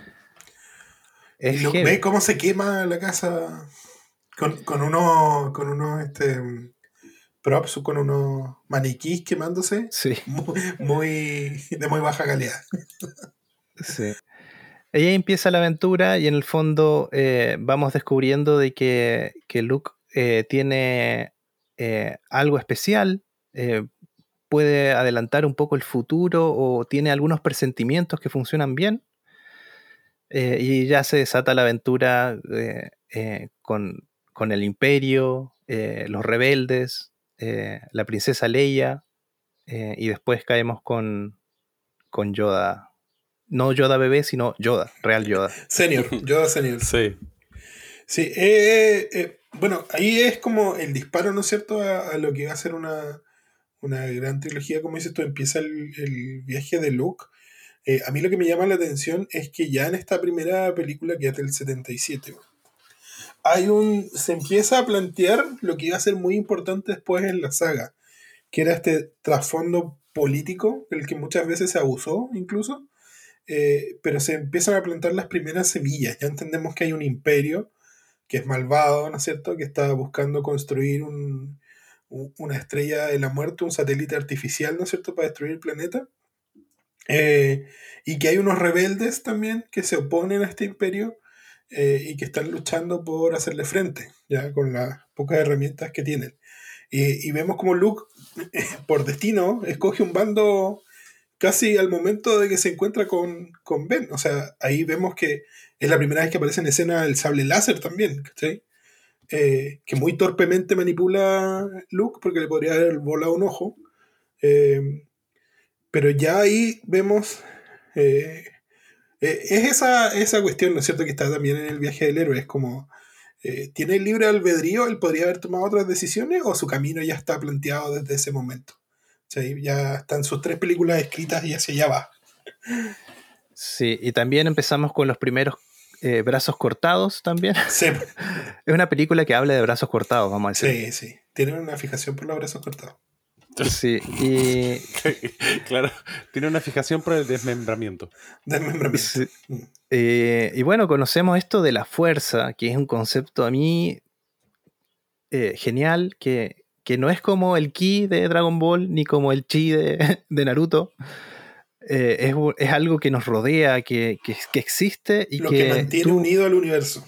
lo que mantiene unido al universo. Esa es la, la definición que a mí más me gusta. Chicos, no desconozcamos la influencia, la influencia japonesa. Sí, sin duda, pero yo creo que lo, lo lleva a otro nivel porque eh, siempre hablamos de eso como ya, la energía del universo, pero la fuerza es más que eso, es como... Es, eh, a mí esa definición de verdad es lo que más me gusta, ¿eh? es lo que mantiene unido al universo, ¿cachai? Está detrás de todo, ¿cachai? Es lo que orquesta todo lo que, lo que vivimos. Es, es lo más, claro, es lo más bonito de, de- de la, de la saga. Bueno, ahí vamos a hablar cuando se rompe, pero eh, es algo que, que tú piensas que, que, pucha, puedo tenerlo, puedo sentirlo, puedo, puedo yo en el planeta Tierra, tal vez, es la fantasía, ¿no? Sí. Tal vez puedo lanzar, vamos, ¿quién no lo hizo? Tratar de estirar la mano y, no sé, mover el vaso, ¿cachai? No sé. lógico, Todo- todo lo hicimos. To- todo eso eh, te empieza a quedar y, y eso es lo hermoso de la serie. Vamos a decirlo, bueno, estas primeras tres películas sí son películas con todas sus letras, sobre todo eh, el episodio 5, pero para mí es la mejor, eh, El Imperio Contraataca, de 1980, y, y pero es eso, es una aventura, una Estoy aventura. de acuerdo, estoy de eh, acuerdo con Jonathan. hacer volar la estoy de acuerdo, imaginación, estoy de acuerdo también. pensar en cosas que, que, pucha, uno piensa de niño, la niñez, y yo creo que eso es lo, lo que tiene bueno Star Wars. Sí, incluso yo que no lo vi tan niño, em, a mí me despertó otras cosas igual, po, ¿cachai? El, como el tema de, como de la rebeldía, ¿cachai? Eh, eso yo creo que era lo más llamativo en, en mi época, el pelear con el imperio, ¿cachai? Que yo era medio, me creía punky como que el Calderón. Em, eso siempre me atrajo, ¿cachai? El del, como, como el menos afortunado, ¿cachai? Haciéndole frente a la maquinaria gigante del imperio. Eso es... Así es. Sí, Eh, una vez un profe en la U, por allá, igual hace harto tiempo, sí, hace harto tiempo, no voy a decir los años, pero hace harto tiempo atrás, en su primera clase dijo eh, cosas muy importantes para la vida de un profesor. Primero, entender cómo es la composición de la familia. Para eso los invito a ver Star Wars y El Padrino. Con eso no debiesen tener ningún tipo de dudas de cómo debiesen funcionar las familias. Y todos quedamos como plop. Claro, y si empezáis a hacer un análisis, claro, necesariamente también hay unos temas de, de, de la, constitución social, ¿cachai? Sí, yo creo que igual va un poco más allá y también tiene unas críticas eh, importantes dentro de lo... Ahora, ahora, ahora incluso ampliando el, el universo y los planetas que hemos visitado en esta larga travesía de Star Wars. Eh, vas viendo temas similares a lo que pasa en la vida actual también, pues, ¿cachai? Algunos súper desprotegidos, eh, donde hay un, un espacio que vamos a tratar de, o sea, de nivelar, ¿cierto? Los espacios de la fuerza. quiero, que, quiero que lleguemos a Roach One. Ya, Ahí tengo... ya, lleguemos ya, por, eso, por, eso igual, por eso igual mi nombre. ya. Eso. Gracias por interrumpirme. ¿sí? No, no, Marcelo siempre me interrumpe. Y me cortó la idea. Ya, pero perfecto. Entonces tenemos, eh, eh, como dijimos, vamos a pasar rapidito yo también por, por las películas, pero hay que mencionar eh, El Imperio Contraataca porque eh, tiene todo lo que una película buena debería tener. Tiene una buena historia, está súper bien contada, tiene un plot twist gigante, si no es el plot Mm. twist más grande Más de grande la de la vida. de- Del cine incluso diría yo. Eh, y también vamos a recomendar aquí otra, eh, en, en memoria de Dave Prose, que en paz descanse, eh, un documental que deben ver que se llama I Am Your Father, o I'm Your Father, en realidad, donde hablamos de, de esta persona que estaba detrás de, de Darth Vader, que hacía la actuación de cuerpo de él, porque Darth Vader son como tres, cuatro personas, en realidad. Sí, Sí. Eh, y, y está este, este plot twist. eh, acá no hay spoilers ya. pues Esto es- todos conocen la historia. Donde él dice: Yo soy tu padre. I am your father. Eh, y una escena desgarradora, súper bien armada. Obi-Wan never told you what happened to your father. Ah, You told me enough. Marcelo, eso quería contarte, Jonathan, se sabe diálogo y temas de memoria. Eso sí que es ultra ñoño. Es que es cuático eso porque yo creo que para Luke, bueno, significa la revelación de que obviamente el weón más malo del universo es su papá, Yo creo que varios hemos estado en una situación similar. Sí, me ha pasado. Una, me ha pasado. una situación similar. Sí. Eh, es esa, una primera capa, ¿no es cierto?, de la revelación. Ya, eh, puta, el enemigo es en realidad mi papá. Pero hay una segunda capa y que se la dice eh, Anakin o Darth Vader, como queramos decirle, o en ese momento Darth Vader, eh, que le dice, Obi-Wan nunca te dijo, Mm. ¿cachai? Y creo yo que esa es la parte más dramática para Luke, ¿cachai? Que su mentor no le haya dicho quién era, sabiendo quién era, eh, más que la revelación de que él es su papá, ¿cachai? No sé, una volada que tengo yo. Sí, sí, igual hay algo que sobra analizar ahí porque cuando Darth Vader se enfrenta a Obi-Wan, eh, Obi-Wan dice, me voy a volver más poderoso que nunca. Darth Vader le dice, now the circle is complete. Sí, Y, y se desaparece en forma de sábana. sí. Como ¿Dónde efecto se chavo, fue? efecto chavo al 8. Eh, Eh, muy pero- bueno ese efecto, weón. Sí, muy Pero bien. en el fondo eso lo hace Obi-Wan para, para que nazca también eh, todo este tema de, de, de- de no pasar al lado oscuro de, de Luke. Mm, eh, pero al final se encuentra con que es su padre. claro. es un tremendo drama. Sí. Sí, po, la Eh, rosa de Guadalupe queda chica. Lo que vamos a decir aquí de esta parte es que los actores no sabían que Darth Vader era el padre de Luke. Y de hecho se grabó sin decir eso. ¿En Y después serio? en la voz, la voz en off, eh, el actor que hizo la voz en off grabó Yo soy tu padre. Lo que le dice Darth. Vader en la grabación, sí, así es. ¿Vieron? Otro, otro plot twist. Que dice, en, eh, nos quedamos sin palomitas. No. Claro. Le dice Yo maté a tu padre. Eso es lo que dice. Ah. Sí. En, en la grabación, con la voz de Dave Prowse que dicen que era muy chistosa. y. Yo maté a tu eh, papá. el- Claro. Y de, de hecho, el- eh, hay, hay comentarios, notas don- donde el, el actor que hace la voz de Darth Vader dice: Esto es imposible, se equivocaron. Y claro, eh, es lo que dice: I am your father. Sí, y eso, eh, como dices tú, yo creo que es el, el plot twist más, más grande de la historia. O sea, incluso sabiéndolo, porque como yo te digo, yo ya lo vi grande, todo el mundo ha dicho esa frase en algún contexto, en algún momento. Eh, yo se lo digo a mi hijo regularmente. Em, eh, no era sorpresa para mí, ¿ya? Pero el verla sí tiene una carga emocional. Yo creo que está Sí. muy bien actuada y quizás está un poquito sobreactuada, pero se entiende en, la, en, en el momento de la revelación, ¿cachai? Onda, el loco sin una mano y, y que te digan que, que se lo por Sí. tu papá. ¿Y, y qué, qué otra cosa tiene de bueno eh, esta película? Es que ganan los malos. Es una de las pocas Sí. películas donde ganan de principio a fin los, lo- los villanos, digámoslo. Eh, después llega, bueno, el retorno del Jedi. Eh, tenemos que decir que después de esa revelación, o antes de la revelación de Yo soy tu padre, hubo otro brazo cortado, que quiero decirlo también. El- el- Hot, otro- ¿o otro- no? Ahí es Hot. sí. No, la, Sí. la tercera parte es Hot. y y en, en el retorno del Jedi, eh, ya vuelve Luke con su brazo mecánico eh, a, a enfrentar a, a Darth Vader y a salvar la trilogía, digámoslo. Claro. Hay, hay más revelaciones y hay la inclusión de unos personajes que algunos odian y otros les parecen Hay, muy... Hay- Jonathan, no lo dejes pasar. Hay incesto también. Incesto, sí. O sea, no, no sé, los tipos no sabían, pues. ¿Qué Eso se pudo, haber- se pudo haber descontrolado. Eso se Ah, pudo haber sí, descontrolado. Sí. pero aparte la fuerza era intensa en ellos, pues. Igual hay otro tipo de atracción, pues. Sí, oye, y a mí, eh, mira, justo poniendo eso, a- no hablando del incesto, no tengo nada más que decir del incesto, sino que hablando de, de los personajes, porque eh, hablábamos, y, y esto quizás es relevante, eh, Jonathan, porque hablábamos de Luke como el héroe, ¿no es cierto? Pero en contraposición tenemos a Leia, que era la princesa, pero que también se escapaba de los cánones de princesas que teníamos hasta ese momento. Era la princesa que era capaz de, de agarrar una pistola, ¿cachai? De agarrar y, sal- y dispararle a los Stormtroopers y colgarse, ¿cachai? Y, y tomar las riendas de la situación. Ya, yo creo que es un primer eh, ícono eh, feminista, ¿cachai? Eh, más allá de después de toda la cosificación que incluso hay en la 3, eh, en la 6, eh, para ser correcto, en la 6 de, de la princesa Leia. eh, más allá de eso, eh, yo creo que establece también eh, los personajes, qué rol juegan también en el. lo- los personajes del lado bueno, qué rol juegan cada uno, ¿cachai?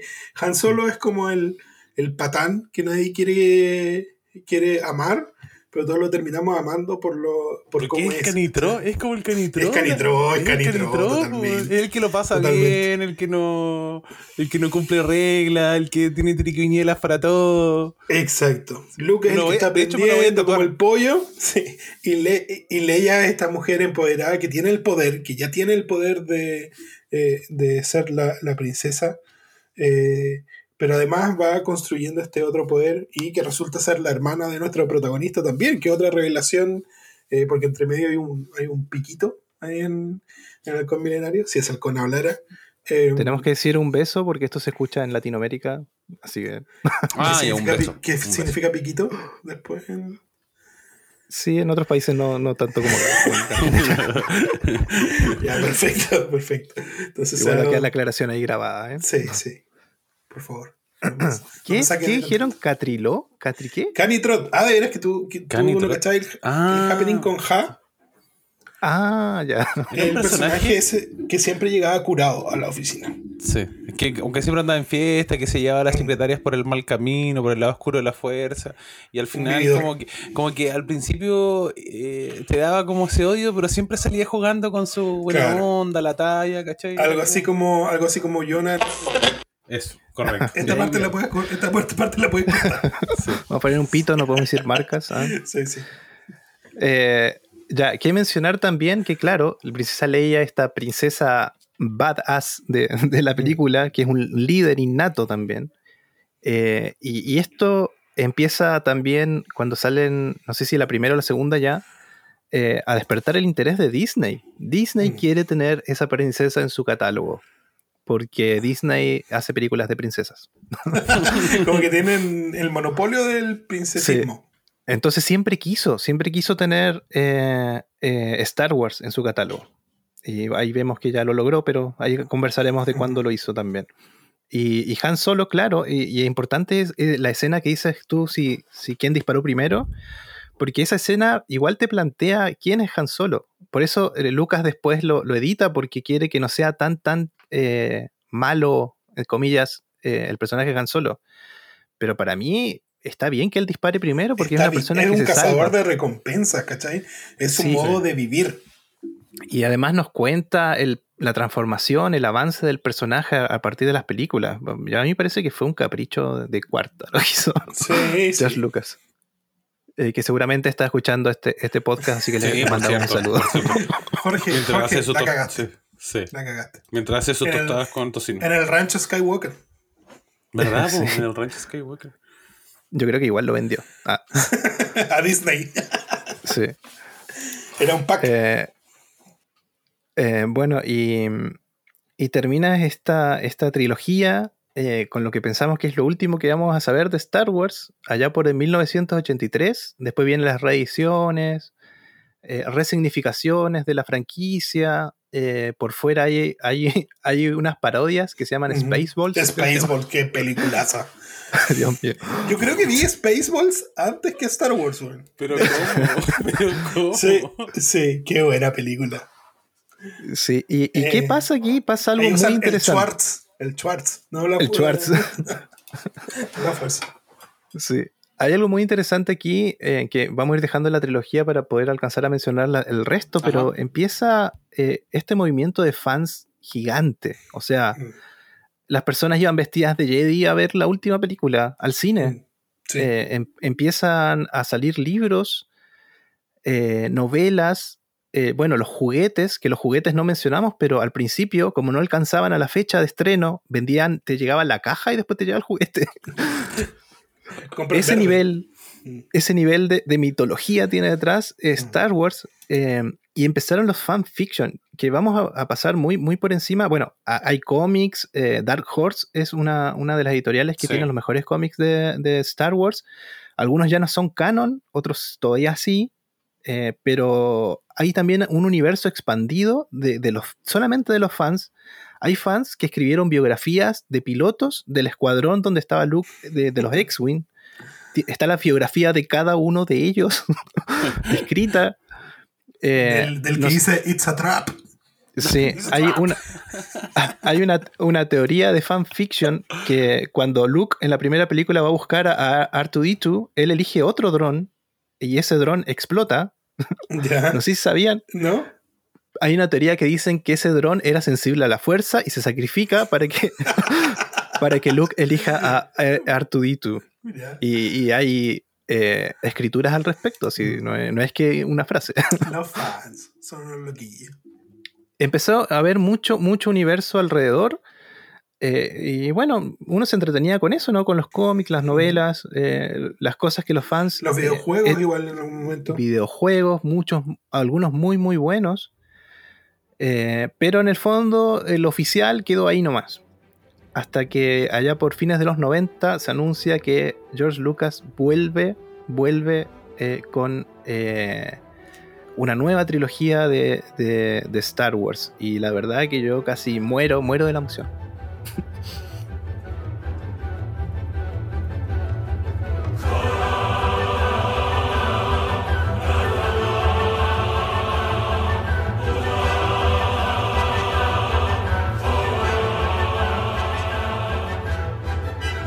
Es que era, mira, yo creo que para muchos fue la oportunidad de ver Star Wars en el cine.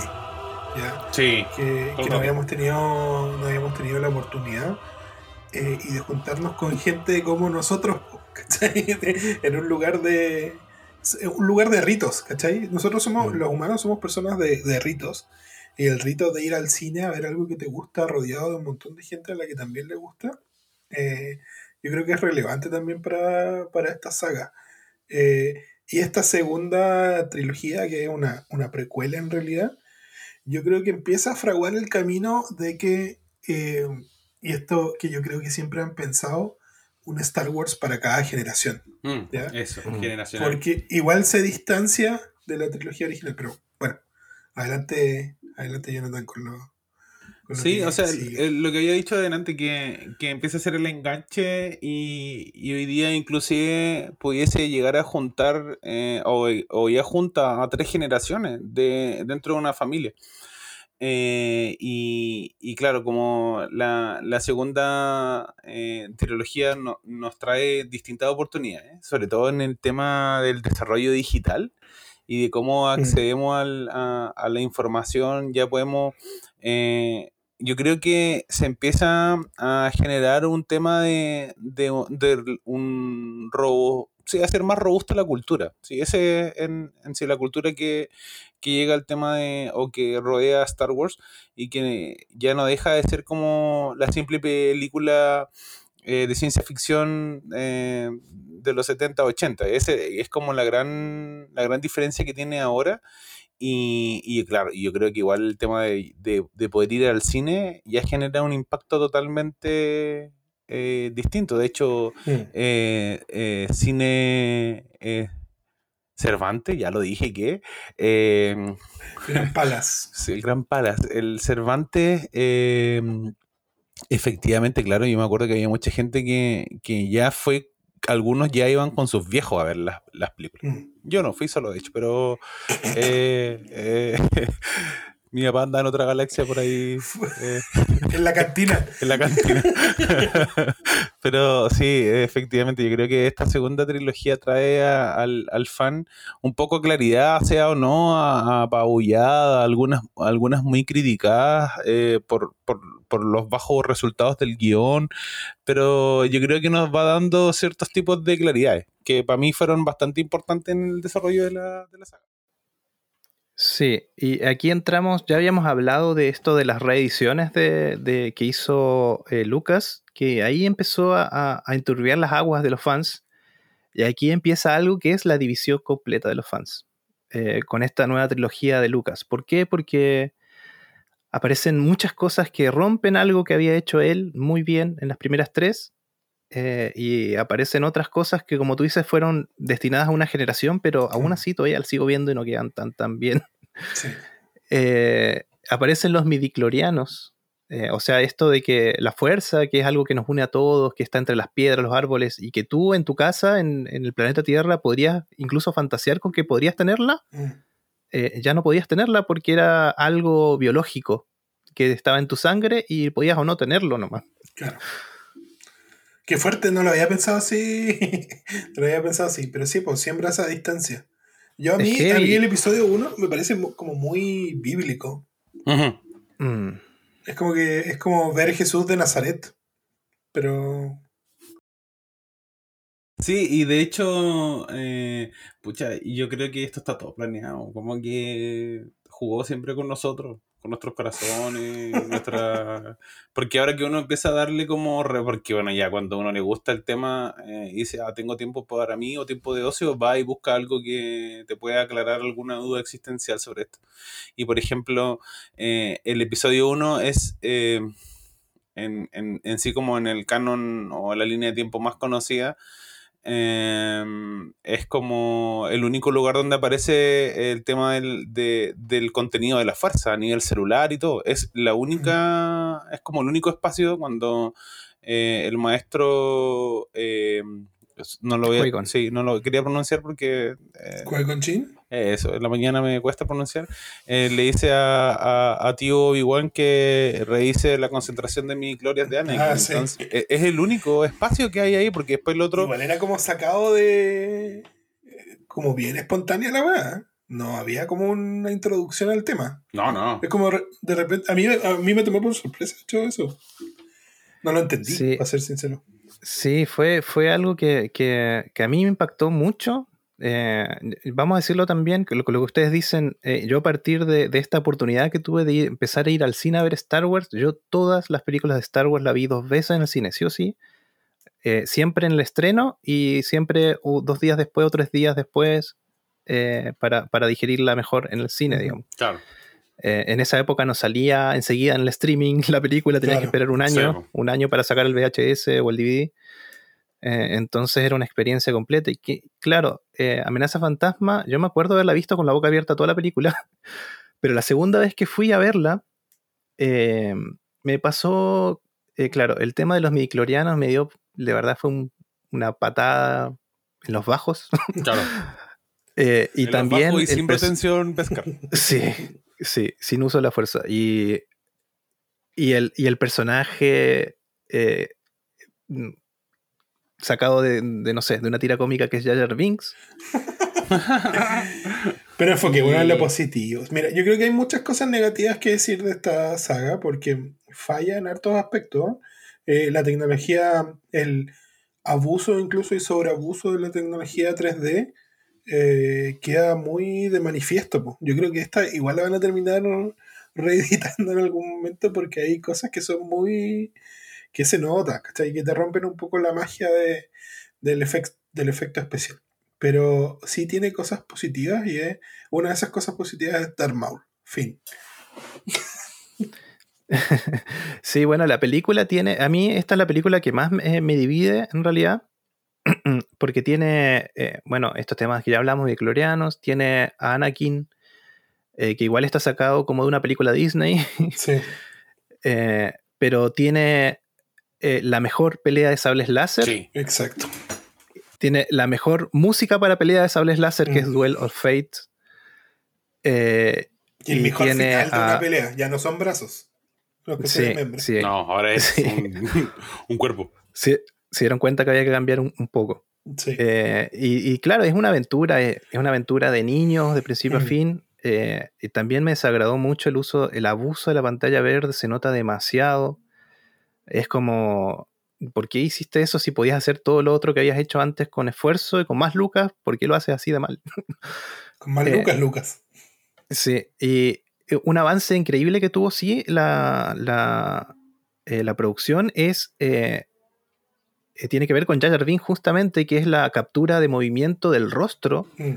que es un avance increíble también para, para, la historia del cine. Después de eso, la verdad que fue estándar la captura de movimiento de, rostro. Eh, así que por lo menos ahí salva a Jar Jar Binks. Sí, Jar Jar Binks y toda su especie es prescindible en realidad. Sí. ese, ese arco igual donde van y los, y los salvan, igual, pero es totalmente prescindible. Podríamos haber vivido sin eso, sin eso, bueno, fácilmente. fácilmente. Sí. Em, sí, pues y ahí empieza. Eh, lo, otro, lo otro interesante, yo creo, de esta, de esta trilogía es que igual aprendemos un poquito más de, la, de los Jedi y vemos más Jedis, ¿ya? Porque Mm. estábamos hablando, está- veíamos uno, un Jedi y un Sith enfrentándose en la trilogía anterior. eh, y ahora entendemos más, ¿ya? Entendemos más de los Jedi, de la orden de los Sith, también entendemos más. eh, en esta trilogía vemos a Yoda pelear, ¿ya? Que eso eh, no deja de ser. Yo creo que es un anhelo que teníamos muchos desde la saga anterior. Oye, ¿cómo habrá sido Yoda en sus tiempos mozos? Lo vemos pasar. eh, Es una, una buena pelea decente, ¿cachai? Quizás uno esperaba un poco más, pero. pero es Es buena la pelea. De hecho, yo ayer, ayer estuve viendo digo, en YouTube algunas cosas. En un estado de, en otra galaxia estaba yo. Sí. Sí. Y, y lo primero que dije, bueno, pedazo de pelea, weón. Yo encuentro que era una buena pelea, weón. Aunque ahí Sí. obviamente se reconoce que eh, el tío Sidious eh, eh, tenía más concentración de mi gloria que, que yo. Así por lo Sácala, sé. Midiclo. No, no, es que de verdad, po, es que caché de la discusión. no, no, weón, es que es importante. Para mí es importante, po, porque caché que eh, marca es, como como el es como el PCR de esa época. Sí, pero marca el potencial del tipo con la fuerza, po. Entonces, Claro. eh, ellos dos son uno de los que mm, lo desarrollaron de mejor manera, po. Pero había una diferencia eh, en, en- en ambos, porque obviamente el lado Mm. oscuro te da otras posibilidades para poder desarrollarlo aún más. Eh, porque el lado con luz te, te limita en ciertos temas, Sí, sobre mira, todo y ahí, mentales. ahí, ahí me parece que eso, eh, esa trilogía, y ahora le, le dejo paso a Jonathan, pero le, estamos comiendo el podcast, eh, le, nos abre este abanico en donde ya como fan te puedes identificar como Jedi o como Sith, ¿ya? Eh, ya aquí hay más opciones, se abre el abanico, ¿ya? Ya no es eh, bueno, bueno y malo, malo, ¿cachai? Los Sith igual te das cuenta que tienen cierto propósito, ¿cachai? Que tienen ciertas reglas, que son un clan organizado. eh, entonces yo creo que nos abre un poco ese espectro. Ya antes los Sith no eran una opción, ¿cachai? Sí, y, y bueno, vamos a mencionar que, que esta trilogía está conformada por el episodio 1, 2 y 3, eh, que en orden cronológico de, de la, de la historia Skywalker estarían ordenados así. Son precuelas. Eh, Amenaza Fantasma de 1999, El ataque de los clones del 2002 y La venganza de los Sith del 2005. Vamos a hablar de las tres salteado eh, para, para hacerlo más dinámico. Y como dicen ustedes, yo cuando fui en el cine vi por primera vez al maestro Yoda llegar caminando agachadito y soltar de repente el bastón, abrir su bata Jedi y sacar el sable láser, el, el cine explotó, te juro que Esa- explotó. yo creo que esa es la definición de hype. Sí, sí, y sobre todo, bueno, ya, eh, bueno, hace poquito grabamos otro, otro podcast con, con Don Francisco que hablamos de esto de que es muy raro porque yo viví, bueno, viví en Argentina mucho tiempo y la, la, la experiencia de cine en Argentina versus la de Chile es muy diferente, ¿Sí? completamente. La gente aplaude cuando termina una película y le gusta, acá Ah. no pasa. Acá sí, es que Sí, depende de la a mí me ha tocado. Sí. Sí, depende. Sí. En, por ejemplo, si va en Star Wars, yo siempre eh, acá de las nuevas fui a los estrenos porque van los fans. Y claro, la experiencia cambia, pero si vas a ver cualquier otra película normal, eh, la Ah, gente se va rápido. Ah, tú dices que en general aplauden cuando la película Aplauden En por aplaude, Ah, sí. ya, te- te- no, acá el sí, aplauso a mí me pasó una vez que fuimos a ver. sí. las grandes obras maestras. Sí, una vez fui a ver una película con mi hermano y, y, eh, estaba eh, lleno de muggles ese, esa sala de... Porque nadie se reía de las tallas ni nada. Fuimos a ver eh, Batman The Dark Knight Rises, que también es una de, la- Ah. de mi, de mi cómic favorito que es Batman. Y, y nadie se reía, weón. Y como que yo miraba a mi hermano y le decía, ¿qué onda? Esta gente no cacha nada, las tremendas tallas. Y como que no, no resultó. Así que pésima experiencia ir con gente No es que... una comedia Dark Knight Rises, sí. Oye, pero ¿Estás tiene tremendo... fuiste a ver eso? Sí, weón, pero tiene ¿En qué estado la fuiste a ver? no, bien. En Ah, la galaxia que corresponde, pero eh, tiene tremendas tallas, weón. Sí, sí. Tiene esos momentos. Yo tampoco recuerdo tallas de esa película. Em, bueno, eh, eso en cuanto al, hype y las salas de cine. Eh, eh, es una experiencia increíble ir, a- ir a ver Star Wars con fans. La verdad que es algo de, de otra galaxia. Y eh, algo que no mencionamos de esta trilogía, que empieza George Lucas a meter todo este tema de la política, pero dura. Uf, Sí. Como un ladrillo se siente. De hecho, parece que Amenaza Fantasma empieza con una escena dentro de, de un senado galáctico y de hecho los títulos de crédito dicen eh, algo así como No el embargo, el bloqueo, Sí. bloqueo económico. Sí. Es como hijo, mira, te voy a llegar, te voy a llevar a ver la saga que me cambió la vida. y parte Sí. el Senado, el bloqueo. ¿Qué onda este weón?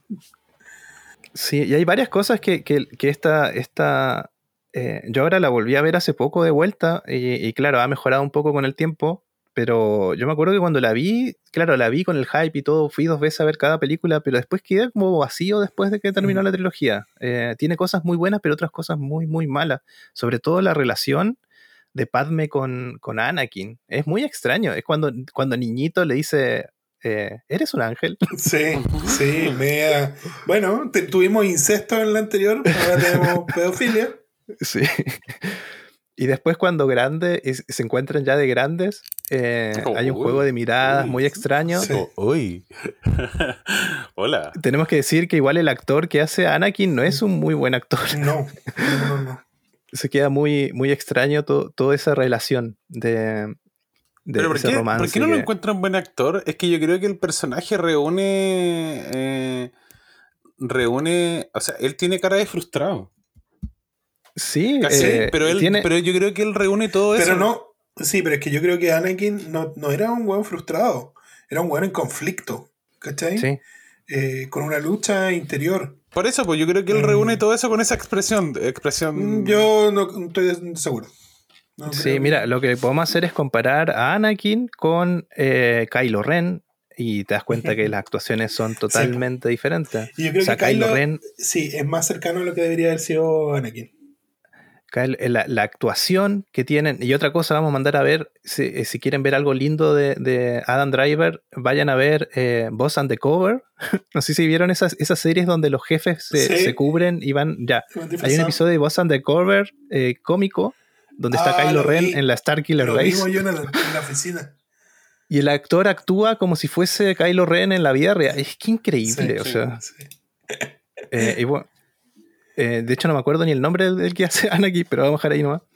Eh, eh, me pasa eso con, con Anakin, que tiene, claro, sí, tiene el- la, el- la estética, la cara, todo lo que debería ser Anakin, pero la actuación le, que, le falta algo, sobre todo en la, también en la batalla de láseres, le hacen planos cortos porque seguramente las coreografías no se la aprendía bien. Mm. Es como muy, muy eh, fuera de tono, porque del otro lado tenemos a, a Padme, eh, súper bien actuada para el papel que es, digamos.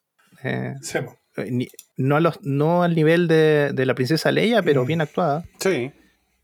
Eso, eso yo diría que es la, la ausencia de esta, de esta trilogía, ¿eh? la ausencia de una figura fuerte femenina. Si bien Padme, en- cuando están eh, como en este coliseo, ¿no es cierto? Y donde aparece la pelea donde más Jedi participan en el mundo, eh, ahí se pega unos balazos y unas peleas, pero no. Jedi, por cierto, de baja concentración de miclorias, por eso los mandaron a- al choque. Tenía que decirlo, lo choque. Sí. Eh, Bueno, y ahí hay otro, otro detalle, está eh, Samuel. Jackson como Jedi. Sí. Sí, ¿Qué- vamos qué a hablar opinas- de. ¿Qué opinas ahí, Jonathan? A mí, uno de los Jedi que más me gusta, sinceramente, es Samuel. Jackson. ¿Te gusta? ¿En serio? Sí, sí. Yo estoy en el otro bando. Sobre todo por su sable luz. Le vamos a contar una, una historia. Eh, eh, se acerca a George Lucas a decirle a Samuel Jackson eh, que podría estar, y él dice, bueno, sí, puedo estar así como Stone Trooper, escondido, como cameo. Él dice, no, no, no, te voy a armar un papel. Le dice, ok, pero lo único que yo quiero es tener un sable luz morado y que diga Bad Motherfucker. y es el único sable. Por eso, por eso me cae mal. Por eso me Y cae en mal. esa, escena, Por esa capacidad que tuvo de... en esa secuencia increíble donde están en un coliseo eh, que van a, a- están haciendo como una eh, cosa como de coliseo romano y aparecen empiezan a aparecer los sables láser los sables de láser eh, uno a uno así en el fondo entre el público Sí. y aparece el sable morado Sí. de, de maestro Window arriba al, al lado de de ah me olvidé el nombre de Conde Dooku Sí. Sirius, sí ¿no? y, y esa, esa secuencia igual es increíble. Tiene, tiene todas estas cosas que, eh, como tú decías, al principio no sabíamos cuántos Jedi eran porque eran tan pocos y aquí están todos. Y en esta trilogía no solamente nos muestran la cantidad de Jedi que habían, sino eh, por qué después no hay más. Por ejemplo, esa es otra escena donde la actuación de Anakin... De hecho, ni siquiera hay actuación, ¿cachai? Se ve el sable encenderse, el niño como, uy, ¿qué, ¿qué onda? ¿Qué pasa? Y listo, corte y después todo charqueado. sí. Eh, esa podría haber sido una escena mucho más dramática. Eh, en- el terminar con un linaje de, de Jedi debería haber sido algo más, más dramático, encuentro yo, y no un meme. Sí, y aquí hay, hay una. De, de- a, a nivel de historia, pasan muchas cosas fuertes en, en, en el último. En el último. eh, en la última capítulo. La último capítulo. En la última película de esta trilogía eh, de- del 2000. eh, cuando mandan a matar a, a los estudiantes Jedi a. La a Orden Anakin. 66. Claro, la Orden 66, que es. eh, bueno, el, el ejército. A ver, ¿cómo decirlo sencillo? Eh, el emperador, en el fondo sabemos quién es el emperador. Es una revelación que. Eso es otro, esa es otra interesante de esta saga. Pues vemos el, es el, es el levantamiento y el alza de Anakin, ¿no es cierto? Como Darth Mm. Vader, pero acompañado de él, el, del emperador. ¿sí? El emperador que siempre estuvo ahí moviendo todos los hilos y los Jedi, Todos- que eran miles, Parece que va a seguir así. los Jedi eran miles que podían ver el futuro, nunca lo vieron, estaban ahí al lado.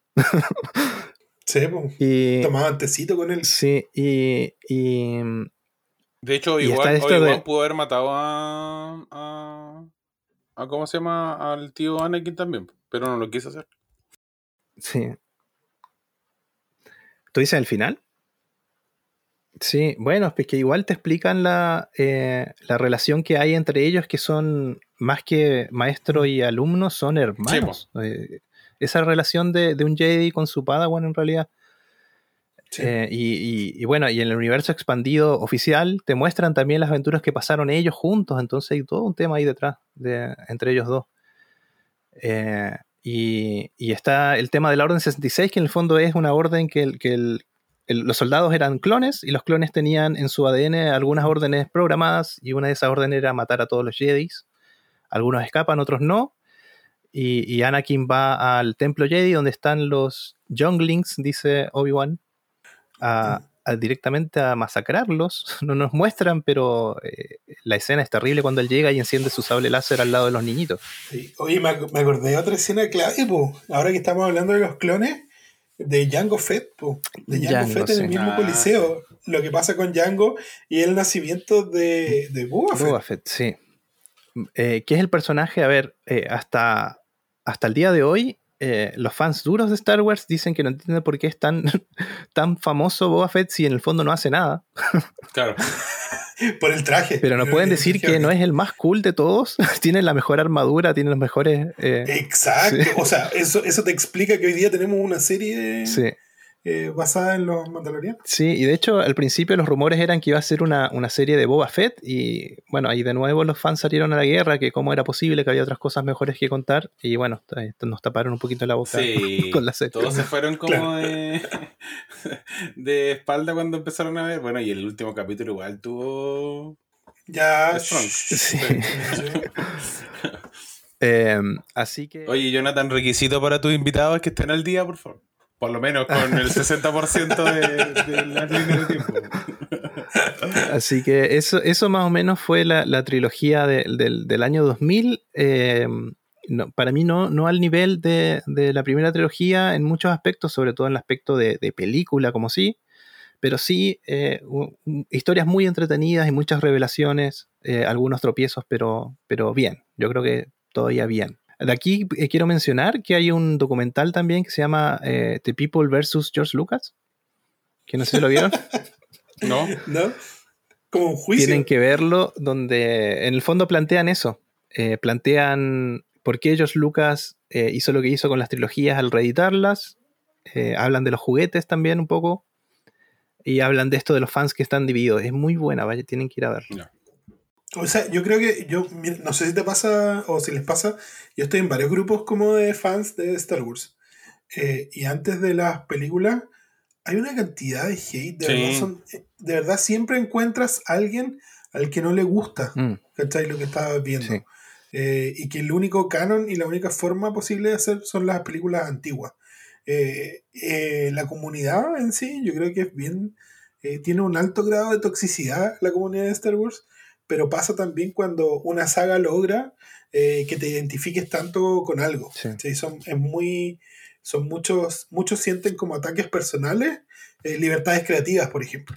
Entonces, entonces lo sienten como con, lo- con esto mismo de Disney, o era un mar de llantos en, en los grupos de, de Facebook o, eh, o foros, ¿cachai? Gente que, que, decía que esto era el fin de la saga, que no iban a seguir más, como que se cortaba el amor por, por Star Wars, por, por esta venta de la franquicia. Sí, y vamos a mencionar muy por arriba también que hay eh, series animadas que ayudan al universo, al canon, eh, que ahora, sobre todo ahora con Mandalorian, hay que empezar a, a mirar Sí. también. Si no le gusta la animación, bueno, va a tener que meterse ahí nomás. Y hay una película animada de esa serie que se llama The Clone Wars, eh, que sinceramente eh, eh, no sé si es necesario verla. Pero ¿Sí? yo la vi y es un capítulo largo nomás de... ¿Cuál es la que hizo Tartakovsky? Esa nunca la pude digerir, básicamente por el estilo de dibujo. eh, no sé, ¿cuál es? ¿La que salía en Cartoon Network? ¿Sí? Ah, sí. Esa es eh, The Clone Wars, Sí, pero parece que es en 2D.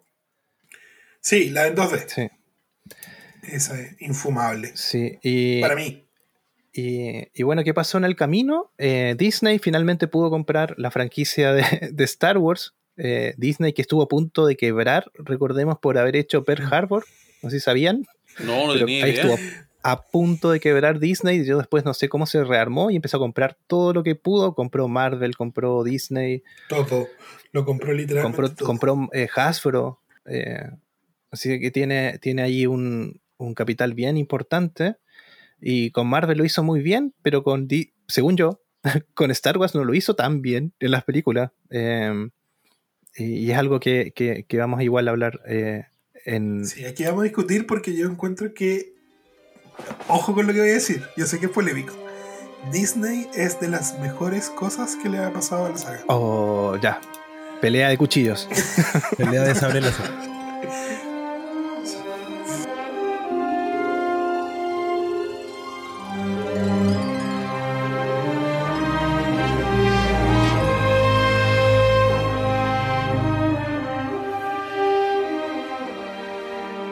Bueno, vamos a mencionar eh, rapidito que la trilogía de Disney son los últimos tres capítulos de, de la saga Skywalker.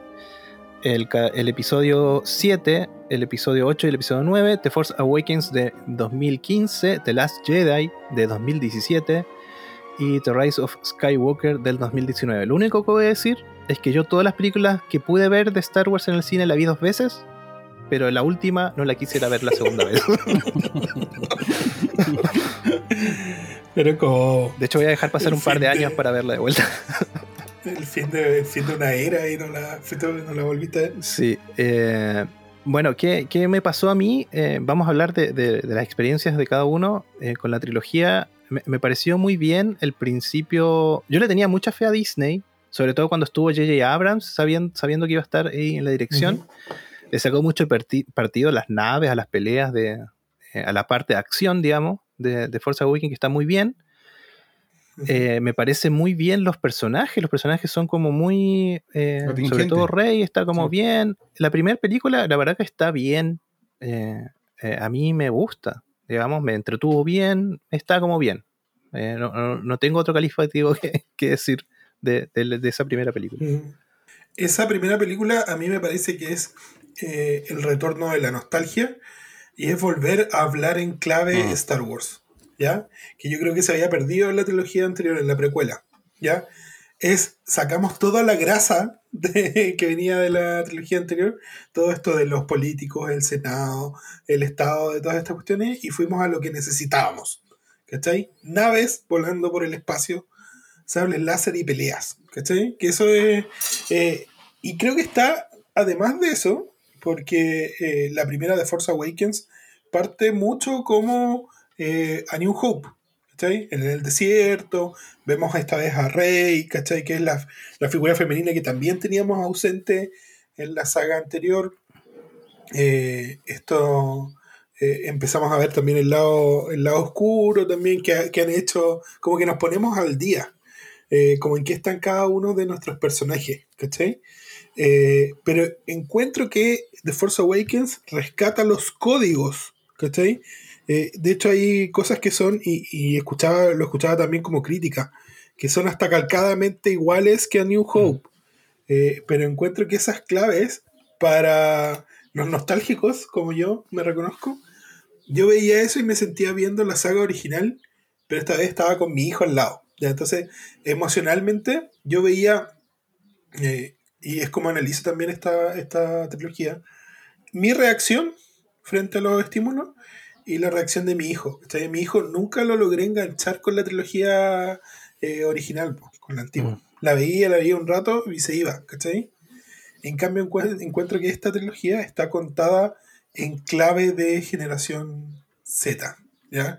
Incluso de Millennial, Millennial Z, ¿cachai? Em, por eso han cambiado los códigos y hay cosas que, que obviamente los fans más antiguos de Star Wars no les van a gustar, ¿cachai? Porque eh, nos empezamos también a despedir y a soltar mochilas que traíamos de Star Wars. ¿Cachai? Yo lo veo más como una obra un poquito más libre de los prejuicios que teníamos de, de Star Wars eh, y que empieza a probar un poquito más de, de cosas, ¿cachai? A arriesgarse un poquito más en, en eso. Ese- eso es para mí esa, esta trilogía. Yo creo que para mí em, sí es como em, generar, porque igual pasaron 10 años, entonces es generar como ese espacio de, de chuta ya en qué vamos, eh, quizás te tengo un poco abandonado eh, en, en los temas de, de las líneas de tiempo, en una infinidad de cosas. Yo creo que también, como decía Marcelo, con el tema de la generación Z, em, también nos, eh, por lo menos a mí ya me dio la posibilidad de tener espacios más generacionales con mis hijos, ¿cachai? Poder ir al cine con ellos, em, y ir tratando de, enchufarlos un poco y hacerlos entender que eh, la enreda, porque digamos las cosas como son. Eh, y hay que tener como claro el- la línea de tiempo en la cabecita para poder ir entendiendo ciertos tipos de cosas y sobre todo los años. En que sucede una cosa y sucede lo, eh, lo otro. Eh, sí, yo comparto con, con Jonathan que, que la, la puesta en, en escena es bastante eh, entrete y, y es súper transversal, creo yo. Como que igual trata de, de atraer un nuevo público a que sea parte de esta eh, cultura eh, en base a la fotografía, en base a la musicalización. Obviamente está lo icónico siempre de manera permanente, pero yo creo que la fotografía igual eh, da la posibilidad de, que se sume gente mm, eh, que quizás lo haya visto como, como una manera un poco más lejana. Yo creo que por ahí va y también la presencia femenina, que es un tema hoy día, a- aunque se diga que quizás no es tan fuerte la, la presencia eh, o el rol protagónico, quiero decir, eh, igual le da la posibilidad de, de que el, la protagonista en sí, de un lado, no sea siempre un hombre, pues, ¿cachai? Que era como lo que también se, se esperaba y que está también dentro de los otros espacios de, de los cómics, de las series animadas, ¿cachai? Yo creo que por ahí va como mi sentimiento con, con la película. Sí, y claro, y los person el personaje principal es mujer, que es Rey, pero también el segundo personaje que, que brilla más en la película, el más importante, también es mujer, que es Leia, Sí. eh, incluso sobre Obi-Wan, o sea, sobre Luke Skywalker, digo. Eh, pero bueno, eh, aquí nos presentan personajes nuevos, nos van a contar una nueva historia. Yo todavía recuerdo cuando empezaron a salir los trailers, que te, te ponen la fecha y yo estaba ahí esperando que salga el tráiler con, con la música súper bien escogida, que es el tema de, de Luke, cuando salen los tres soles. Eh, Sí. y a mí me causaba algo en el pecho. Ese, ese- Nostalgia, sí. nostalgia, si los trailers eran pura Y nostalgia. hasta que fueran avanzando los trailers y de repente sale uno donde sale Han Solo y Chewbacca y dice estamos en casa. Yo de verdad me explotó el, el pecho en, en- en ese Yo creo que lloré en la primera. Yo me emocioné, me Creo emocioné. que lloré, sí, yo creo que lloré. Y, y bueno, en, en The Force Awakens que, que empezamos a ver esta nueva línea, esta nueva historia, que es la historia de Rey, que no sabemos bien por qué está ahí en el planeta Jakku, tirada, abandonada, una huérfana. Eh, y, y- y empieza la búsqueda de quién es ella, ¿no? De, de por qué está ahí y, y qué es lo que el futuro le tiene eh, deparado. Y nos vamos ahí eh, volviendo a... eh, en realidad nos estamos despidiendo de a poco de los personajes antiguos, porque nos despedimos de Han Solo, nos despedimos de, de Luke en algún momento. Eh, me ah, yo creo que hubiese sido bueno que nos hubiésemos despedido también de, de, de Citripio y R2D2, pero parece que los van a dejar para siempre en la, En- son como la constante. sí, en- Es que yo creo que, que igual pueden servir como comodín particular cosas, ¿cachai? Mm. Como quiénes son los únicos que todavía saben, ¿cachai? Todo el desarrollo de la Citripio, que fue el androide que armó Anakin, Sí. ¿cachai? Eh, eh, creo que eso también prolonga como su, su vida, mm. ¿Cachai? En el, el que se cuenten las historias de ellos. a mí me, me- me hubiese gustado, por ejemplo, si Tripio hay una posibilidad en la película donde él puede ya dejar de existir y en el fondo le borran la memoria y, y fue un recurso bien, eh, bien barato. burdo, sí, bien Poderoso. burdo, sí. Pero Sí. fue poderoso ver que, o sea, que esa amistad, como Sí. romperse. po. Eh, pero también pasa, eh, y ahora vamos a ver de, de las cosas, a mí en general hay muchas cosas que me gustan mucho de cada película, pero hay muchas cosas que no me gustan mucho de, las tres películas. Es como muy diferente a las otras que, que está más equilibrado, aquí hay un, lado o el otro. Y en la segunda, que es The Last Jedi, eh, hay una, una cuestión estética muy bonita que es eh, todo el uso del, del color rojo cuando pelean con Snoke, eh, eh, Oh, guardias, eh, todo eso está súper bien armado. Esa pelea en, en- no me acuerdo el planeta ahora, pero era un- una base rebelde abandonada. Que cuando van esos speeders dando vueltas empiezan a, Sí. a ver el, el suelo que era Ah, blanco Disparar la arena roja. sale arena. Está, eh, artísticamente está muy, muy bien resuelta eh, y tiene muchas escenas memorables, que es algo que igual hablamos en el, en el podcast. Las películas pueden ser buenas, malas, pueden ser entretenidas, pueden ser una muy buena película, pero también están estas películas que te dejan cosas que tú vas a recordar siempre. Para mí The Last Jedi cumple muy bien con eso, eh, pero también está eh, cómo van resolviendo, por ejemplo, resuelven lo de Snoke. eh, a mí me gustó, pero a los fans la verdad que les dio como una patada también en los bajos. Porque ¿por qué construyeron Claro. tan bien un personaje que va tan tan rápido? Sí, po, y, que, y que muere tan sin dar una batalla. Sí, ¿cachai? Y que, que parecía muy anticipado a todas las jugadas. Y como que no se puede anticipar una jugada muy. que pasa como delante de él. sí, y, y tiene que ver con el método de trabajo que, que agarró Disney para estas trilogías, que en el fondo pidió a J.J. Abrams eh, y su equipo que haga la primera, después en el segundo cambiaron de director, eh, que el director además escribió parte de la película también, eh, o estuvo muy muy metido, y, y el segundo director lo que hizo fue borrar todo lo que había amado J.J. en la primera. Sí, po, Mm. todo el rato. Y en la tercera, y en la tercera tratan de remediar, de borrar, es es borrar sobre Sí. borrar. Por eso esta trilogía Sí. es como la más débil, según yo, de, de las tres. Pero tú crees que si hubiese, hubiese sido constante, por ejemplo, si hubiese seguido J.J. Abrams, hubiese sido mejor, más coherente entre sí? Mm, eh, no estoy tan seguro, difícil saberlo. Los caminos de la fuerza son misteriosos. Son misteriosos. Pero sí salió después la versión de la última película, que es la que más me decepcionó, lamentablemente. Eh, la disfruté, sí, cuando fui al cine, me pareció entretenida, pero cuando llegué a mi casa me sentí vacío y dije, ¿por qué fui a ver esto? Claro. Y después salió. eh, Ah, de veras que he visto ocho anteriores. sí, Ahí te acordaste. Eh, salió después la, la versión que, que era la oficial, que parece que el, Disney se metió y borró también lo que quería hacer el director, el escritor, eh, donde Rey sí se pasaba al lado oscuro. Y, y eso era muy interesante. Era muy interesante. ¿Por qué no lo hicieron? Es que, ¿sabes qué? Yo creo que esa expectativa ha estado mucho rato. El de ver, porque yo me acuerdo que en la saga anterior igual había la expectativa de que Luke se pasara al lado oscuro. Y de hecho hay cómics y hay, eh, hay este, material acerca de eso. O sea, acerca de... Sí, sí, pero he, mirado tanto en este último tiempo que mm, los locos dicen que quizás que no era el miedo que se pase para allá, sino es que como eh, la escasez de entrenamiento, pues, weón. ¿Cachai? Ah, pero eso es una Sí. constante. Luke tampoco se, se entrenó tanto y terminó siendo cabrón y hasta maestro. Y él no completó su entrenamiento Jedi. Ujú. Comparto. Sí, y, lo que nos planta también esta, esta trilogía es que borraron lo de los midichlorians, por lo menos por la trilogía. Y, y igual te da a entender con varias escenas eh, que la fuerza, uno puede ser sensible a la fuerza. De hecho, aparece un niñito esclavo en, en ese planeta donde hay un casino. Eh, El de los caballos termina, que libera los mm, caballos. termina levantando la escoba con la fuerza. eh, y Eso, mira, esa, es, es que esa escena en particular, que es el cierre, ¿no es cierto? Es la que a mí me despierta esperanza sobre lo que le puede esperar a la saga.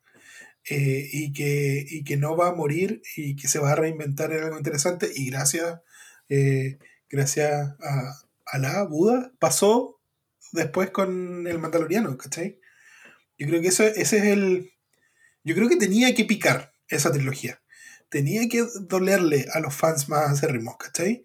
Para poder desprenderse de ellos, ¿cachai? Y tener la libertad de hacer weas como el Mandaloriano. Sin esa, sin haber. Para hacer tortillas tenéis que romper el huevo. ¿Cachai? Y para mí esa saga es romper huevos. Pero eran uno- unos muy grandes. Sí, pero yo, yo, mira, a mí yo me quedo con que eh, es una película. También nos están despidiendo a nosotros. Ojo, yo creo que es, tam- es también lo que hacen. Eh, nos despiden a nosotros y a los fans más antiguos, librándonos de toda esta carga que tenemos de, de seguir amarrando la saga a las viejas glorias, ¿cachai? Eh, nos despiden a nosotros también. Es como, oye, ya, po, supéralo. Dale, eh, eh, claro, el universo de Star Wars es tan grande, dale oportunidad a que otras cosas pasen. Incluso que hayan, mira lo que estoy diciendo, incluso a que hayan películas malas, ¿ya?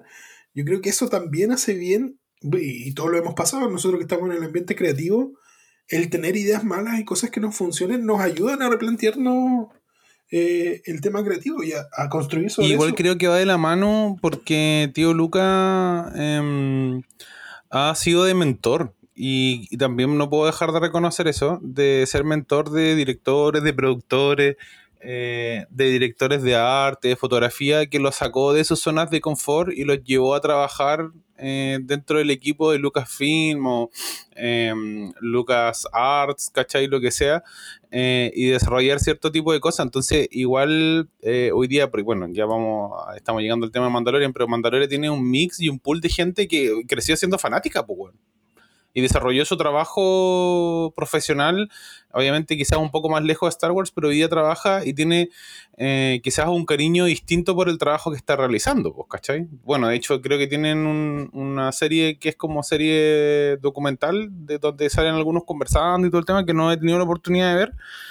Eh, porque no me gusta matar la, la- la pasión antes de terminar de ver la serie, pues, ¿cachai? Dosificarlo, hay que Sí, pues, entonces, eh, yo creo que igual eh, tiene que ver mucho con, con eso. No sé si eh, quizás como la despedida, pero si no hacerle ver a la gente que igual la generación nueva van a seguir consumiendo Star Wars, pero en el entendido de, de- o sea, hoy día estamos viviendo un western, po, un western espacial, po, ¿cachai? Y que la verdad eh, ha sido súper eh, conocida, por así decirlo, y ha sido uno de los mejores eh, anzuelos para que la gente compre un sistema de streaming, po, ¿cachai? Entonces igual es, es entrete verlo así. Bueno, hay gente que lo ve en sitios no oficiales, pero no vamos a hablar de eso. Eso no pasa aquí. ¿ah? No. Eh, sí, y, y qué pasó mientras también estaban sucediendo estas películas? Hay una serie animada que, que quiero mencionar que se llama Rebels No la he visto. y que es una serie animada en 3D. eh, a mí me costó entrar, pero superando el primero y segundo capítulo ya entré. Eh, pero es muy buena porque está contada de una forma eh, excelente. ¿Y por qué menciono esto? Porque de aquí está escrita por John Favreau y Dave Filoni, eh, que en el fondo son las personas que están a cargo de Mandalorian. Entonces tenemos ahí eh, algunas personas que, que eran fans, que entienden realmente Star Wars y que podrían haber hecho algo, algo muy bueno. ¿Qué pasó con esta última trilogía de, de- de la saga Skywalker? Que me llamó mucho la atención, que mucha gente salió a defender episodio 1, 2 y 3. Eh, es, muy chis- O sea, sí, es muy chistoso. Yo igual estoy metido en algunos grupos de Star Wars, no en todos, porque como dices tú, hay gente muy que no sabe mucho y o que lo toma muy... A ver, esto de ser fan Personal. de Star Wars, igual es como ser fan de un equipo de fútbol. Sí, tal cual. Sí, las pasiones nos desbordan de una forma o de otra y, y eso pasa eh, cuando a alguien no le gusta mucho algo, eh, lo, lo expresa de forma odiosa. Y, y bueno, eso, eso he estado viendo en esos grupos que se está resignificando la, la- la- la trilogía de, de George Lucas, eh, episodio 1, 2 y 3. eh, vamos a hablar, eh, mencionar que hay unas películas también metidas aquí en el medio, que son dos, eh, Han Solo o Solo del 2018 y antes eh, Rogue One del 2016. Es así. De solo no sé si haya mucho que decir. Yo creo que el actor perdió toda la esencia de, de Han Solo y Han Solo Harrison Ford, Mm. lamentablemente. No, no, hay, no hay nada más que hacer. Sí, de Han, ¿Cachai? No. de Han Solo vamos a decir nomás que es una, mm, una precuela de, de la, de cómo nace Han Solo, de cómo le ponen el nombre a Han Solo. Sí. Eh, a mí, mira, en general me parece una película bien, de ciencia ficción. Eh, la música está, está todo como bien, pero no es sobresaliente ni tampoco aporta mucho en realidad a la, Al al universo Mm. de, de Star Wars. Eh, lo que no pasa con eh, Rogue One, que sí es una buena película. A diferencia de. de- Buena película. de hecho, para mí es una de las mejores tres, mejores cinco películas de Star Wars. Sí, sí, estoy totalmente de acuerdo en eso. Eh, a mí me encanta eh, porque siempre quise, bueno, y estoy casi hasta en una postura política, quise saber más de los rebeldes, de los planes de los rebeldes, de cómo robaron los planos de la Estrella de la Muerte, porque tapar ese agujero igual era algo pendiente, pues, ¿cachai? Como eh, en, la, en la primera trilogía era como, ya, justo le achuntó a la weá. Justo sabían, justo hicieron una maquinaria tremenda, una weá, un satélite del porte de un planeta eh, y le hicieron una debilidad. ¿Cachai? Eso, yo creo que eso, eso lo tapa, lo tapa Rogue One eh, y tiene frases icónicas, tiene batallas icónicas. El- las rebeliones están construidas sobre esperanza. Es una weá que yo hasta el día de hoy la tengo como, como grabada, eh, sobre todo en los contextos, qué sé yo, sociopolíticos que vivimos en, en Chile. Me hace, mucha, me hace mucho sentido eh, en eso.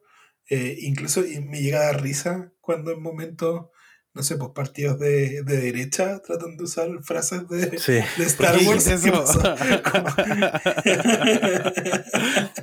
es que es como, weón, no entendiste Sí, sí, nada de qué se trata, weón, ¿cachai? Eh, pero sí, yo creo que es un gran aporte Rogue One a, a eso. Otra, otra vez, otra figura femenina importante como, como Jean Erso. Eh, y no, tiene un montón de cosas que son un lujo, encuentro yo, para esa película que, que estaba condenada. Y es triste no poder explorar más ese...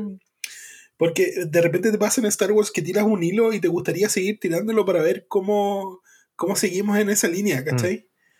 Pero es tan autoconcluyente, o sea, hay re poco que decir, tendríamos que volver hacia atrás, no sé, entonces creo que era una línea interesante de explorar, Sí. pero, pero terminó ahí. Sí, yo- de- igual tenemos que mencionar que eh, esta Rogue One es una de las películas que más se separa de la forma de contar historias de Star Wars, Sí, porque eh, es una aventura, pero tiene mucho de, de cine de película de guerra, pero también es un drama. Sí. La historia de ella eh, es un drama de principio a fin. Eh, eh, a mí me parece una muy, muy buena película. Hay gente que no le gusta, no entiendo por qué. Eh, pero, pero sí, tiene demasiadas cosas buenas, momentos muy memorables. el- los personajes están súper bien armados, súper bien actuados. No tiene ninguna cosa que digas esto está de más. Eh, y quiero decir que mi personaje favorito es Chirrut, el, el ciego que es fanático de la fuerza. Bueno, es lo máximo, es lo máximo ese personaje. I am one with the force and the force is with Sí, me. Force is- Oh, esa escena cuando va avanzando así, va repitiendo la, la frase Sí, memorable. yo, yo creo Sí, que y- ustedes lo han dicho todo. Lamentable que no me hayan dejado opinar, pero eh, eh, insisto, eh, insisto que mm, el tema de la, o el, o sea, el tema de la fotografía otra vez, el tema eh, cuando Jonathan decía que lo- los personajes están bien armados y yo también siento que están bien comunicados los unos con los otros, que a veces en Mm. otro, en otros espacios no, no sucedía o no tuvimos el tiempo de verlo, pero yo creo que están bien comunicados. Eh, incluso una vez leí una como columna de opinión que decía, bueno, si no has visto nunca nada en tu vida de Star Wars y vaya a ver Rogue One, vaya a enganchar de una. Esa era Mm. como la, la Mm. crítica. la puerta de entrada a Sí, la pues, tal cual.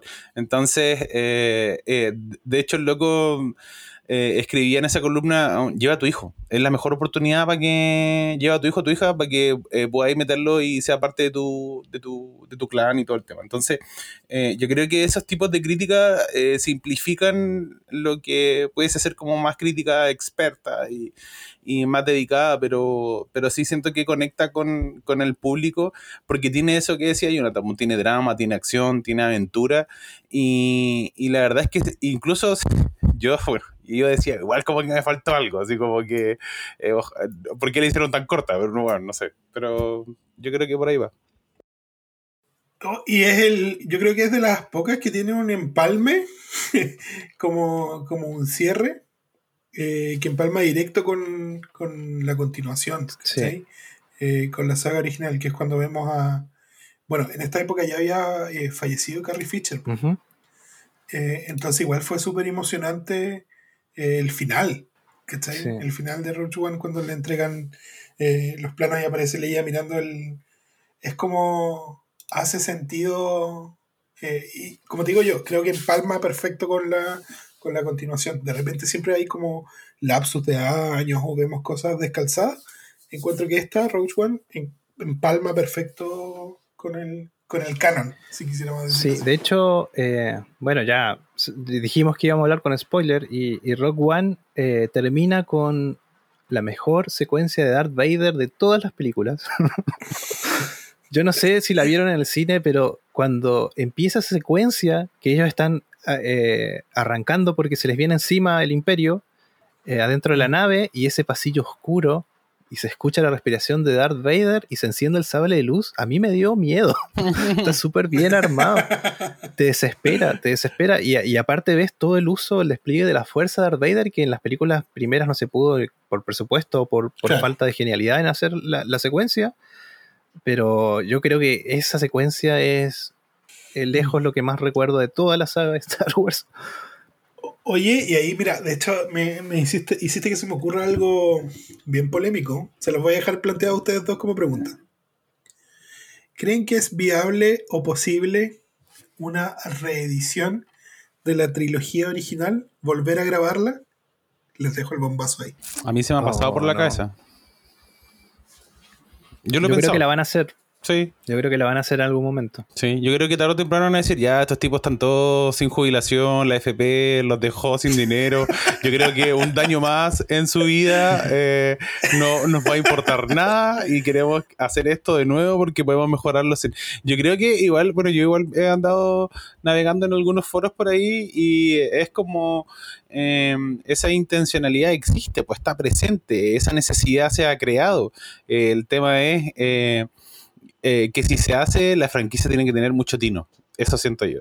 Mm. Sí, ¿sabes cómo, cómo lo pienso yo? Porque está muy de moda este reseteo de los universos. ¿Será posible un reseteo del universo Star Wars? No, eso No, yo, eso yo creo, que no. Un reseteo no. No, yo creo que no.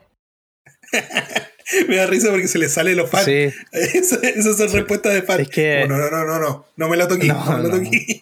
Yo creo que las pueden grabar de vuelta porque está todo este tema de grabar películas de nuevo y hacer el remake. Eh, porque Claro. se puede, porque además hay un- una cuestión de derechos de autor que cada 70 años eh, eh, mueren esos derechos de autor, entonces tienen que ir renovándolos, no sé si sabían eso. Exacto. Entonces, Sí, cuando se cumplen los 70 años de, de la primera trilogía, además que las van a reeditar para volver a tener los derechos. Así que Espérate, deja calcular para ver si voy a estar vivo. deberíamos estar. 77. vamos a estar ahí. No sé, el coronavirus está terrible. 2047. Puede ser. Mm, Con no sé, oxígeno, no así sí. Tendría 61. Sí, vamos a estar. Vamos a estar. Sí. Paupérrimas condiciones, pero vamos a estar. Sí, y lo último de Rock One es que termina la película eh, con. Bueno, tiene un avance en tecnología igual importante Rock One porque traen a la vida a, a Tarkin, que es un actor que está hace Mm. décadas muerto. Y pasó piolísima. ¿eh? Yo encuentro muy bien logrado. Increíble cómo lo lograron. Eh, porque no es que es un como Leia que aparece un poquito, aparece var- en varios segundos de la película Tarkin y hay que decir que usaron un molde. Él, él actuó en una película que se llama, ah, creo que es Kingsman la primera, ¿o no? Bueno, resulta que le sacaron un molde para una escena que él tenía de su, de su rostro y ese molde lo, lo encontraron y usaron para poder hacer el modelado 3D, así que increíble, increíble lo que hicieron ahí. Em, Y actuó, y actuó un actor muy parecido a él también. Mm. Y después le pusieron como encima la. Sí, sí. Y, y eso termina eh, Rock One con la secuencia exacta con la que empieza eh, el Imperio contraataca. Eso igual es hermoso. increíble. Mm. Y para cerrar, para cerrar dejamos eh, uno, lo mejorcito para el final, ¿no? Ah,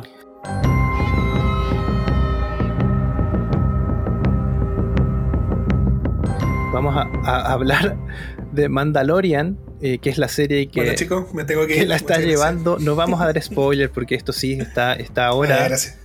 Eh, pero decíamos que, que, que- que podíamos hacer para traer más gente a, a ver Star Wars. Eh, yo creo que es Mandalorian. O sea, mi hija tiene tres años y ya se aprendió los nombres de personajes de Star Wars gracias a Mandalorian. buenísimo. Yo creo, sí, yo creo que eh, igual el Mandalorian trae eh, como un espacio eh, para ese fan que tampoco era tan duro y que igual he leído como harto eso, he visto como harto ese comentario que, que le ha llamado la atención eh, por sobre todo por la composición del drama que tiene. Eh, eso es lo primero. Y eh, bueno, igual yo creo que eh, los, ¿cómo se llama? Los, los runners del- del- de la producción igual han- se han pegado sus voladas y han dado sus vueltas de X-Wing más o menos eh, abismantes en algunos capítulos para tratar de, de meter cosas con Force, pero, pero creo que, que en sí, como yo les decía, desde mi opinión, es uno de los mejores western modernos que he visto. Em, creo que, bueno, este actor que está haciendo de Moff Death, que ahora me olvidé el nombre, el día que nos olvidamos los nombres de todos. em, Gustavo Frings. Sí, claro, Gustavo Fring en, en Pocio, ¿no? ¿Cómo es Pocio? Pocio, ¿no? ¿Cómo era el apellido? Ah, Espósito. Em, pucha, y aparecen cosas como el sable legendario, ¿cachai? Hay cosas que, que nos obligan eh, a volver. De hecho, yo eh, ahora empecé a ver nuevamente las guerras clónicas en la animación para poder ir igual enchufándome en, en- en algunas cosas que, que se me habían eh, olvidado. Y, pero me gusta mucho, me gusta mucho también porque hace, sin mentirles, el año 2000 tuve la oportunidad de ir a una tienda en la capital que era como de- dedicada solo a Star Wars y leía en una enciclopedia Star Wars em, el tema de, de la raza de Yoda, que eran unos pequeños apartados. Y que eh, el loco que me atendía, en ese tiempo creo haber tenido 13, 14 años, eh, el loco que me atendía me decía, eh, hagamos el símil con Pícoro, po. ¿Cachai? Estos locos fueron una raza abismante, pero no sabemos casi nada de ellos y acá es como lo único que hay de ellos en ese tiempo, ¿cachai? Entonces, eh, y, y lo bueno es que eh, se cruza en, en- en tiempo con, con, con algo que para nosotros fue como fresquito, por así decirlo, ¿cachai? 50 años después de la caída del, de, de- o sea, de los sucesos que como más impactantes. Eh, Es que cuesta hablar donde Marcelo no la ha visto, pues. Eh, para. Y, pero me gusta mucho. Y sabes lo que me gusta mucho? El tema de, de esta exposición a lo que dijo Marcen ante la exposición del rito, en este caso de lo religioso. eh, las aclaraciones que, que le van a dar a la gente de sobre si los, los Fed eran o no eran eh, Mandalorian. eh, ¿Qué? no, porque no voy a decir nada, pues sí, eso, eso es. Entonces, eh, eh, creo que, que marca un, un, un precedente y nos va a poder introducir a otras cosas, lo que viene. Yo creo que aquí viene el enlace eh, y el enganche con lo de Obi-Wan, ¿cachai? Y así vamos a seguir enganchados en distintas en distintas historias. Pero hasta el momento a mí me gusta, güey. me gusta la fotografía, me gusta la capacidad de, de quizás algunos recursos em, eh, digitales no están aprovechados, pero sí hay algunos que son eh, que sí son muy bien bien plasmados en sí la, en la misma en la misma historia. Pero por ahí va mi, mi opinión, che querido. Sí, eh, eh, ¿cómo hablar de Mandalorian sin Star Wars? Bueno, es la historia de, de un cazarrecompensas que usa una armadura muy parecida a la de Boba Fett. Ahí descubrimos algo acerca de, de- esos clanes o religiones o, o razas también. Eh, igual hay que ir a ver Star Wars eh, Rebels para saber un poquito más de, de- de esa religión, eh, entre comillas. Eh, y se trata de las aventuras de Mando por salirse del sindicato y eh, ser, aprender a ser padre de, de Yoda bebé. ah, no podemos decir el nombre porque Marcelo, ya, sí, igual, ¿cómo no la vi? No, pues ya, pues qué onda, no. Yoda bebé no. va a ser para siempre Yoda bebé. Aunque ahora sabemos el nombre. lo- yo les voy, a, les voy a dar mi opinión desde la ignorancia y desde los pocos episodios que he visto, porque he visto. A mí me parece interesante cuando yo te decía que Disney es lo mejor que le ha pasado a Star Wars, es justamente por esto. Porque nos permite explorar estos caminos, que es un formato nuevo para Star Wars, ¿cachai? Porque ya habían habido series, pero eran series animadas por la complejidad que tiene Star Wars de, de producirse, ¿cachai? Requiere de mucha, de mucha inversión y si hay alguien que hoy en día tiene las lucas para producir, es Disney, ¿cachai? Entonces, la posibilidad y las opciones que hay de llegar a buen puerto con una serie de este tipo son altas, ¿ya? Porque creo que el formato le hace muy bien a Star Wars también. Eh, eh, hay tanto que decir de Star Wars que de repente las películas son una compresión de todo lo que hay que contar de Star Wars y nos saltamos un montón de cosas eh, que son caminos interesantes y relevantes de explorar. Y eso en las series, de ir viendo, ¿no es cierto? Y construir una historia más larga, más distendida, dando espacio a ciertas cosas, contando... eh, no me costaría mucho ver un spin-off de The Mandalorian donde algún arco que exploremos se transforme en, en un spin-off. O, o ese tipo de cosas que decía Jonathan, empalmarla con otra, con otra cosa eh, y contarnos una historia paralela a las películas, por ejemplo. ¿ya? Algo que vaya sucediendo contemporáneo a las películas, que se entremezcle, que haya, haga guiños, pero que nos cuente otra historia. Eh, a eso iba yo con que Disney es muy beneficioso. Aquí creo que me estoy reivindicando. Eh, en- eso es lo que nos va a permitir explorar. Hay muchos recursos. Ah, ah, lo- los capítulos que vi, obviamente está muy bien actuada, está muy bien producida. Los efectos especiales son dignos de Star Wars. Eh, parecen, parecen películas y creo que en momentos incluso superan a las películas. Lo que es muy. Lo que, es muy, lo que, Lo es que no me gusta es que Eh, jueguen con mi yo- corazón y que hagan un capítulo extendido, uno muy corto, otro medianamente extendido, otro corto. Me molesta. Quiero decirlo aquí y ahora. Que quede grabado en este podcast. Ya. Están anotando en Disney más. Sí, a veces en realidad eh, tú puedes contar una buena historia en 30 minutos y otras historias se pueden contar bien en una hora. Yo creo que Mandalorian lo hace súper bien porque, eh, sin hacer spoiler, vamos a hablar de esta última temporada donde hay un capítulo de 32 Sí. minutos y para mí es el mejor Sí, capítulo de todo, todo Mandalorian. Sí, todo. Eh, y hay otros que son más porque necesitan más desarrollo, etcétera. Lo que dice Marcelo es cierto, en las series nos da esa posibilidad. Y qué mejor ejemplo que Breaking Bad, donde ves un desarrollo de personaje increíble de él y de las personas que están alrededor de, de él también, que es imposible hacerlo en una película, no se puede nomás. Mm. Eh, No se puede. Trayendo otro ejemplo, eh, yo no sé si vieron Death Note, un anime eh, que se trata de una libretita Sí, negra. he visto ¿O no poquito. poquito, poquito. Bueno, Dead Note es una serie también de anime que cuenta una historia y de cómo esta persona, el personaje principal, eh, va cambiando su, su forma de pensar, eh, lo que puede hacer y cómo al final realmente se, se, eh, queda eh, embriagado de poder. Eh, y, y hay películas de Dead Note y obviamente en la película en una hora y media no vas a poder hacer ese desarrollo de personaje y, y Dead Note se trata de eso, del desarrollo del personaje. Y Mm. aquí en Star Wars pasa más o menos lo mismo.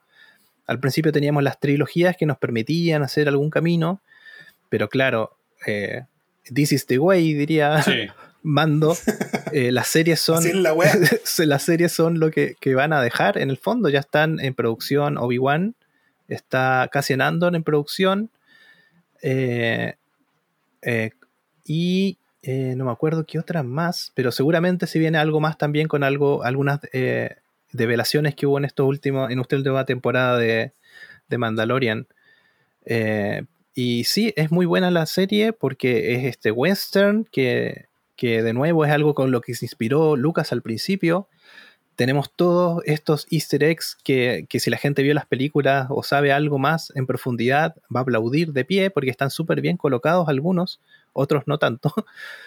Pero, pero te, te invita a eso, te invita, oye, si esta es la primera vez que viste Star Wars, hay mucho más que ver. Y si viste todo otro Star Wars, eh, Todavía le queda Sí, jugo al limón. no, y le, y le queda mucho y pero yo aunque como volviendo atrás lo que dijo eh, Marce delante que eh, que hacía como o no sé si fue Jonathan o Marce no que, que hacía como eh, los FET dentro de la historia eh, igual encuentro choro que hay, hay razas o, o credos o situaciones que aparecieron en, que, o que han aparecido en todas estas líneas de tiempo que son súper interesantes, ¿cachai? De conocer.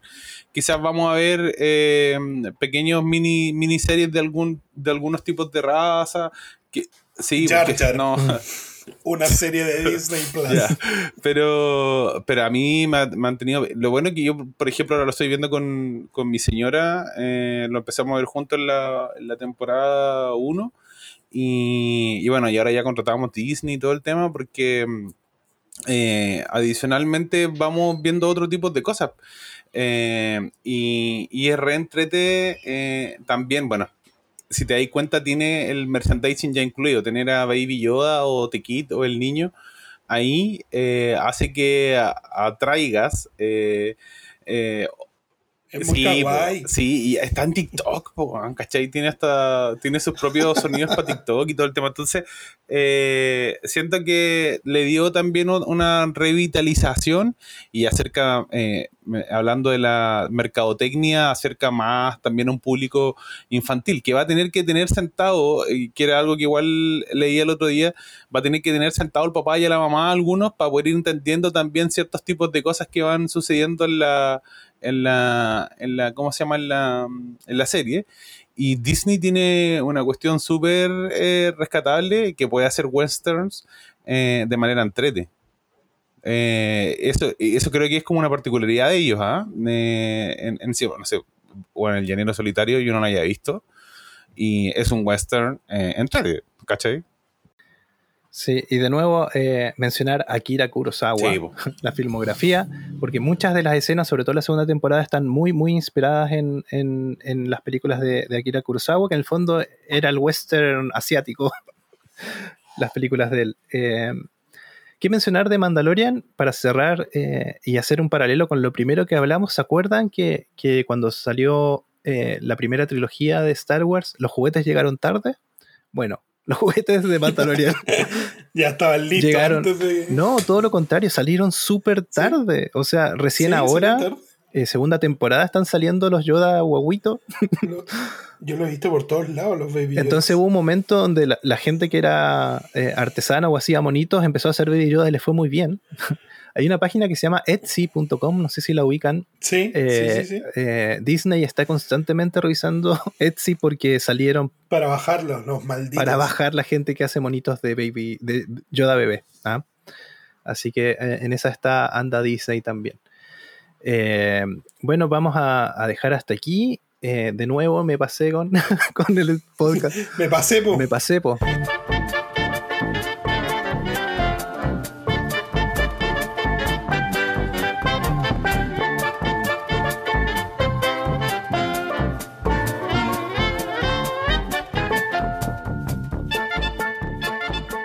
Yo pensé que igual íbamos a estar como una hora y media, bueno, dos horas. Estamos, estamos Sí. bien. Una charla entre tres Sí, personas. igual, igual tu expectativa para hablar de Star Wars estaban Sí, bien sí, comprimidas, sí, sí. po, weón.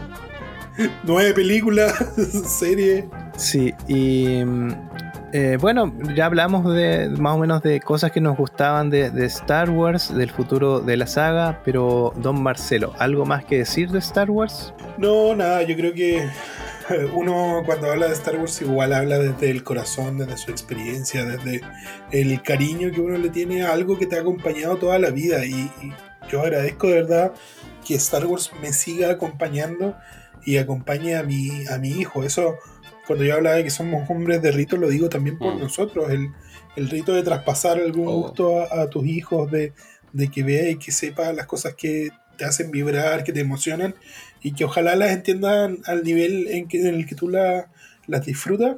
Eh, son cosas que de verdad no tienen, eh, no tienen, eh, no tienen cómo pagarse, ¿cachai? Son impagables. Así que eso nomás por larga vida de Star Wars y que, y que la saga siga y que, y que crezca mucho más. Yo, Jonathan.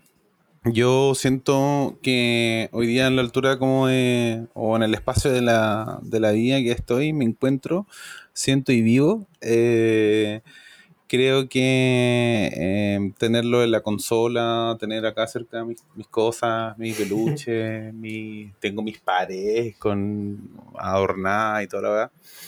Eh, pero sabéis que creo que uno de los mejores aprendizajes que he tenido eh, a través de la serie en todos, sin distinción alguno, y eso lo quiero dejar súper en claro, es la posibilidad en, en sí de que te haga la historia del autoconocimiento personal, como tiene muchas cosas eh, de variadas culturas y trata de, de insertarla en este, en este drama espacial, ¿cachai?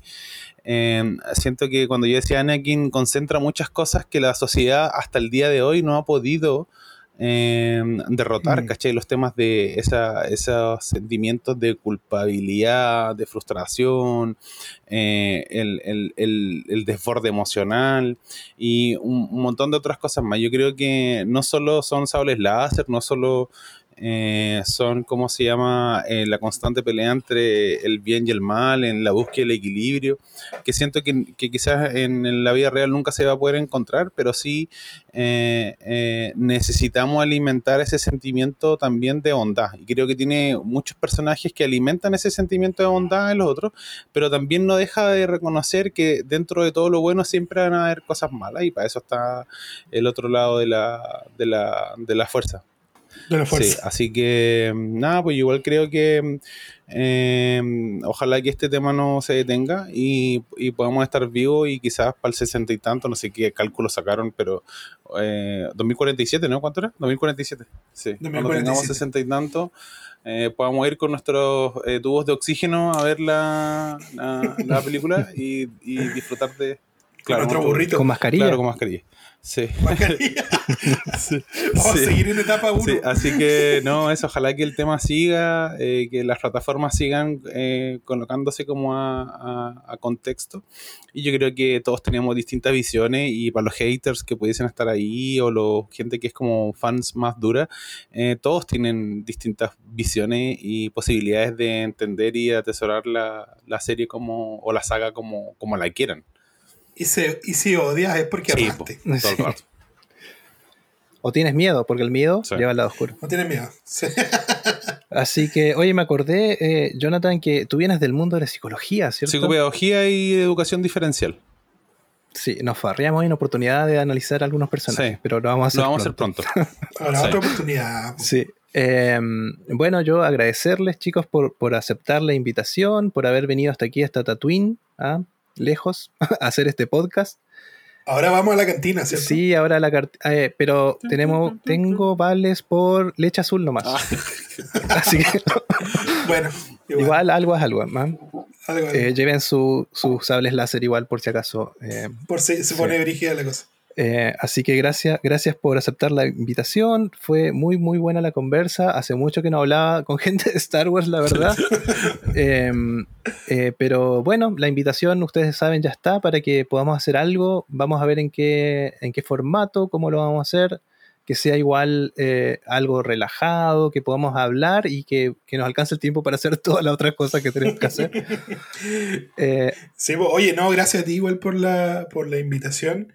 Eh, aprovechar de decirle a los que nos están escuchando, voy a pasar mi aviso, eh, que nosotros tenemos un podcast también, somos colegas de podcast, eh, que se llama El Emprendedor No Para, que no hablamos solo de emprendimiento, para que nadie se asuste. De hecho, estamos buscando Sí, cambiarle el, el nombre. Mandalorian no para. Pero, pero por ahora, Mm. nombre pendiente. Nombre pendiente. Eh, nos buscan como el emprendedor no, no para en Spotify, en YouTube, en Facebook, en Twitch. En todos esos lugares está ahí para que nos vean. Hablamos de todo un poco. Así que te vamos a invitar igual para que hablemos de, de películas o series. o de emprendimiento, si también igual le hago. ¿ah? O de emprendimiento, sí, pues, Sí, pero también, como pues. que- Ay, ¿por qué no? Como que el emprendimiento ya por ahí lo vamos. Sí, creo que nos teníamos agotados. Hasta nosotros estamos Sí, obligados a hablar sí, de hablemos otras. El emprendimiento igual para. Sí, ¿ah? No- sí. no Sí, nombre. pues igual hay que parar. Hay que parar. Todo el rato. Ya, eh, entonces eh, queremos invitar a la gente que nos escriba. Tenemos una, una consigna que va a ser legendaria en este podcast. Hicimos un, un capítulo de Pulp Fiction, le preguntamos a nuestra gente que nos escucha qué había dentro del maletín de Pulp Fiction. todavía no nos ¿Puedo llega. participar? Pueden participar, pero tiene que ser por mail porque si no, Ah, ya. Ya, no te puedo decir ahora lo que yo pienso que. no. Escríbanos por favor a funcionespecial.podcast@gmail.com. Eh, pueden seguirnos en nuestras redes sociales. Igual tenemos algunos datitos allí en Instagram eh, como Función Especial y en Facebook también. Eh, YouTube, la promesa de siempre que vamos a hacer algo, pero todavía no hemos hecho nada, pero vamos a hacer también en algún momento. Eh, falta tiempo, esa es la verdad. Falta, falta tiempo. Eh, así que chicos, muchas gracias. Em, y vamos a dejar hasta aquí que la fuerza los acompañe.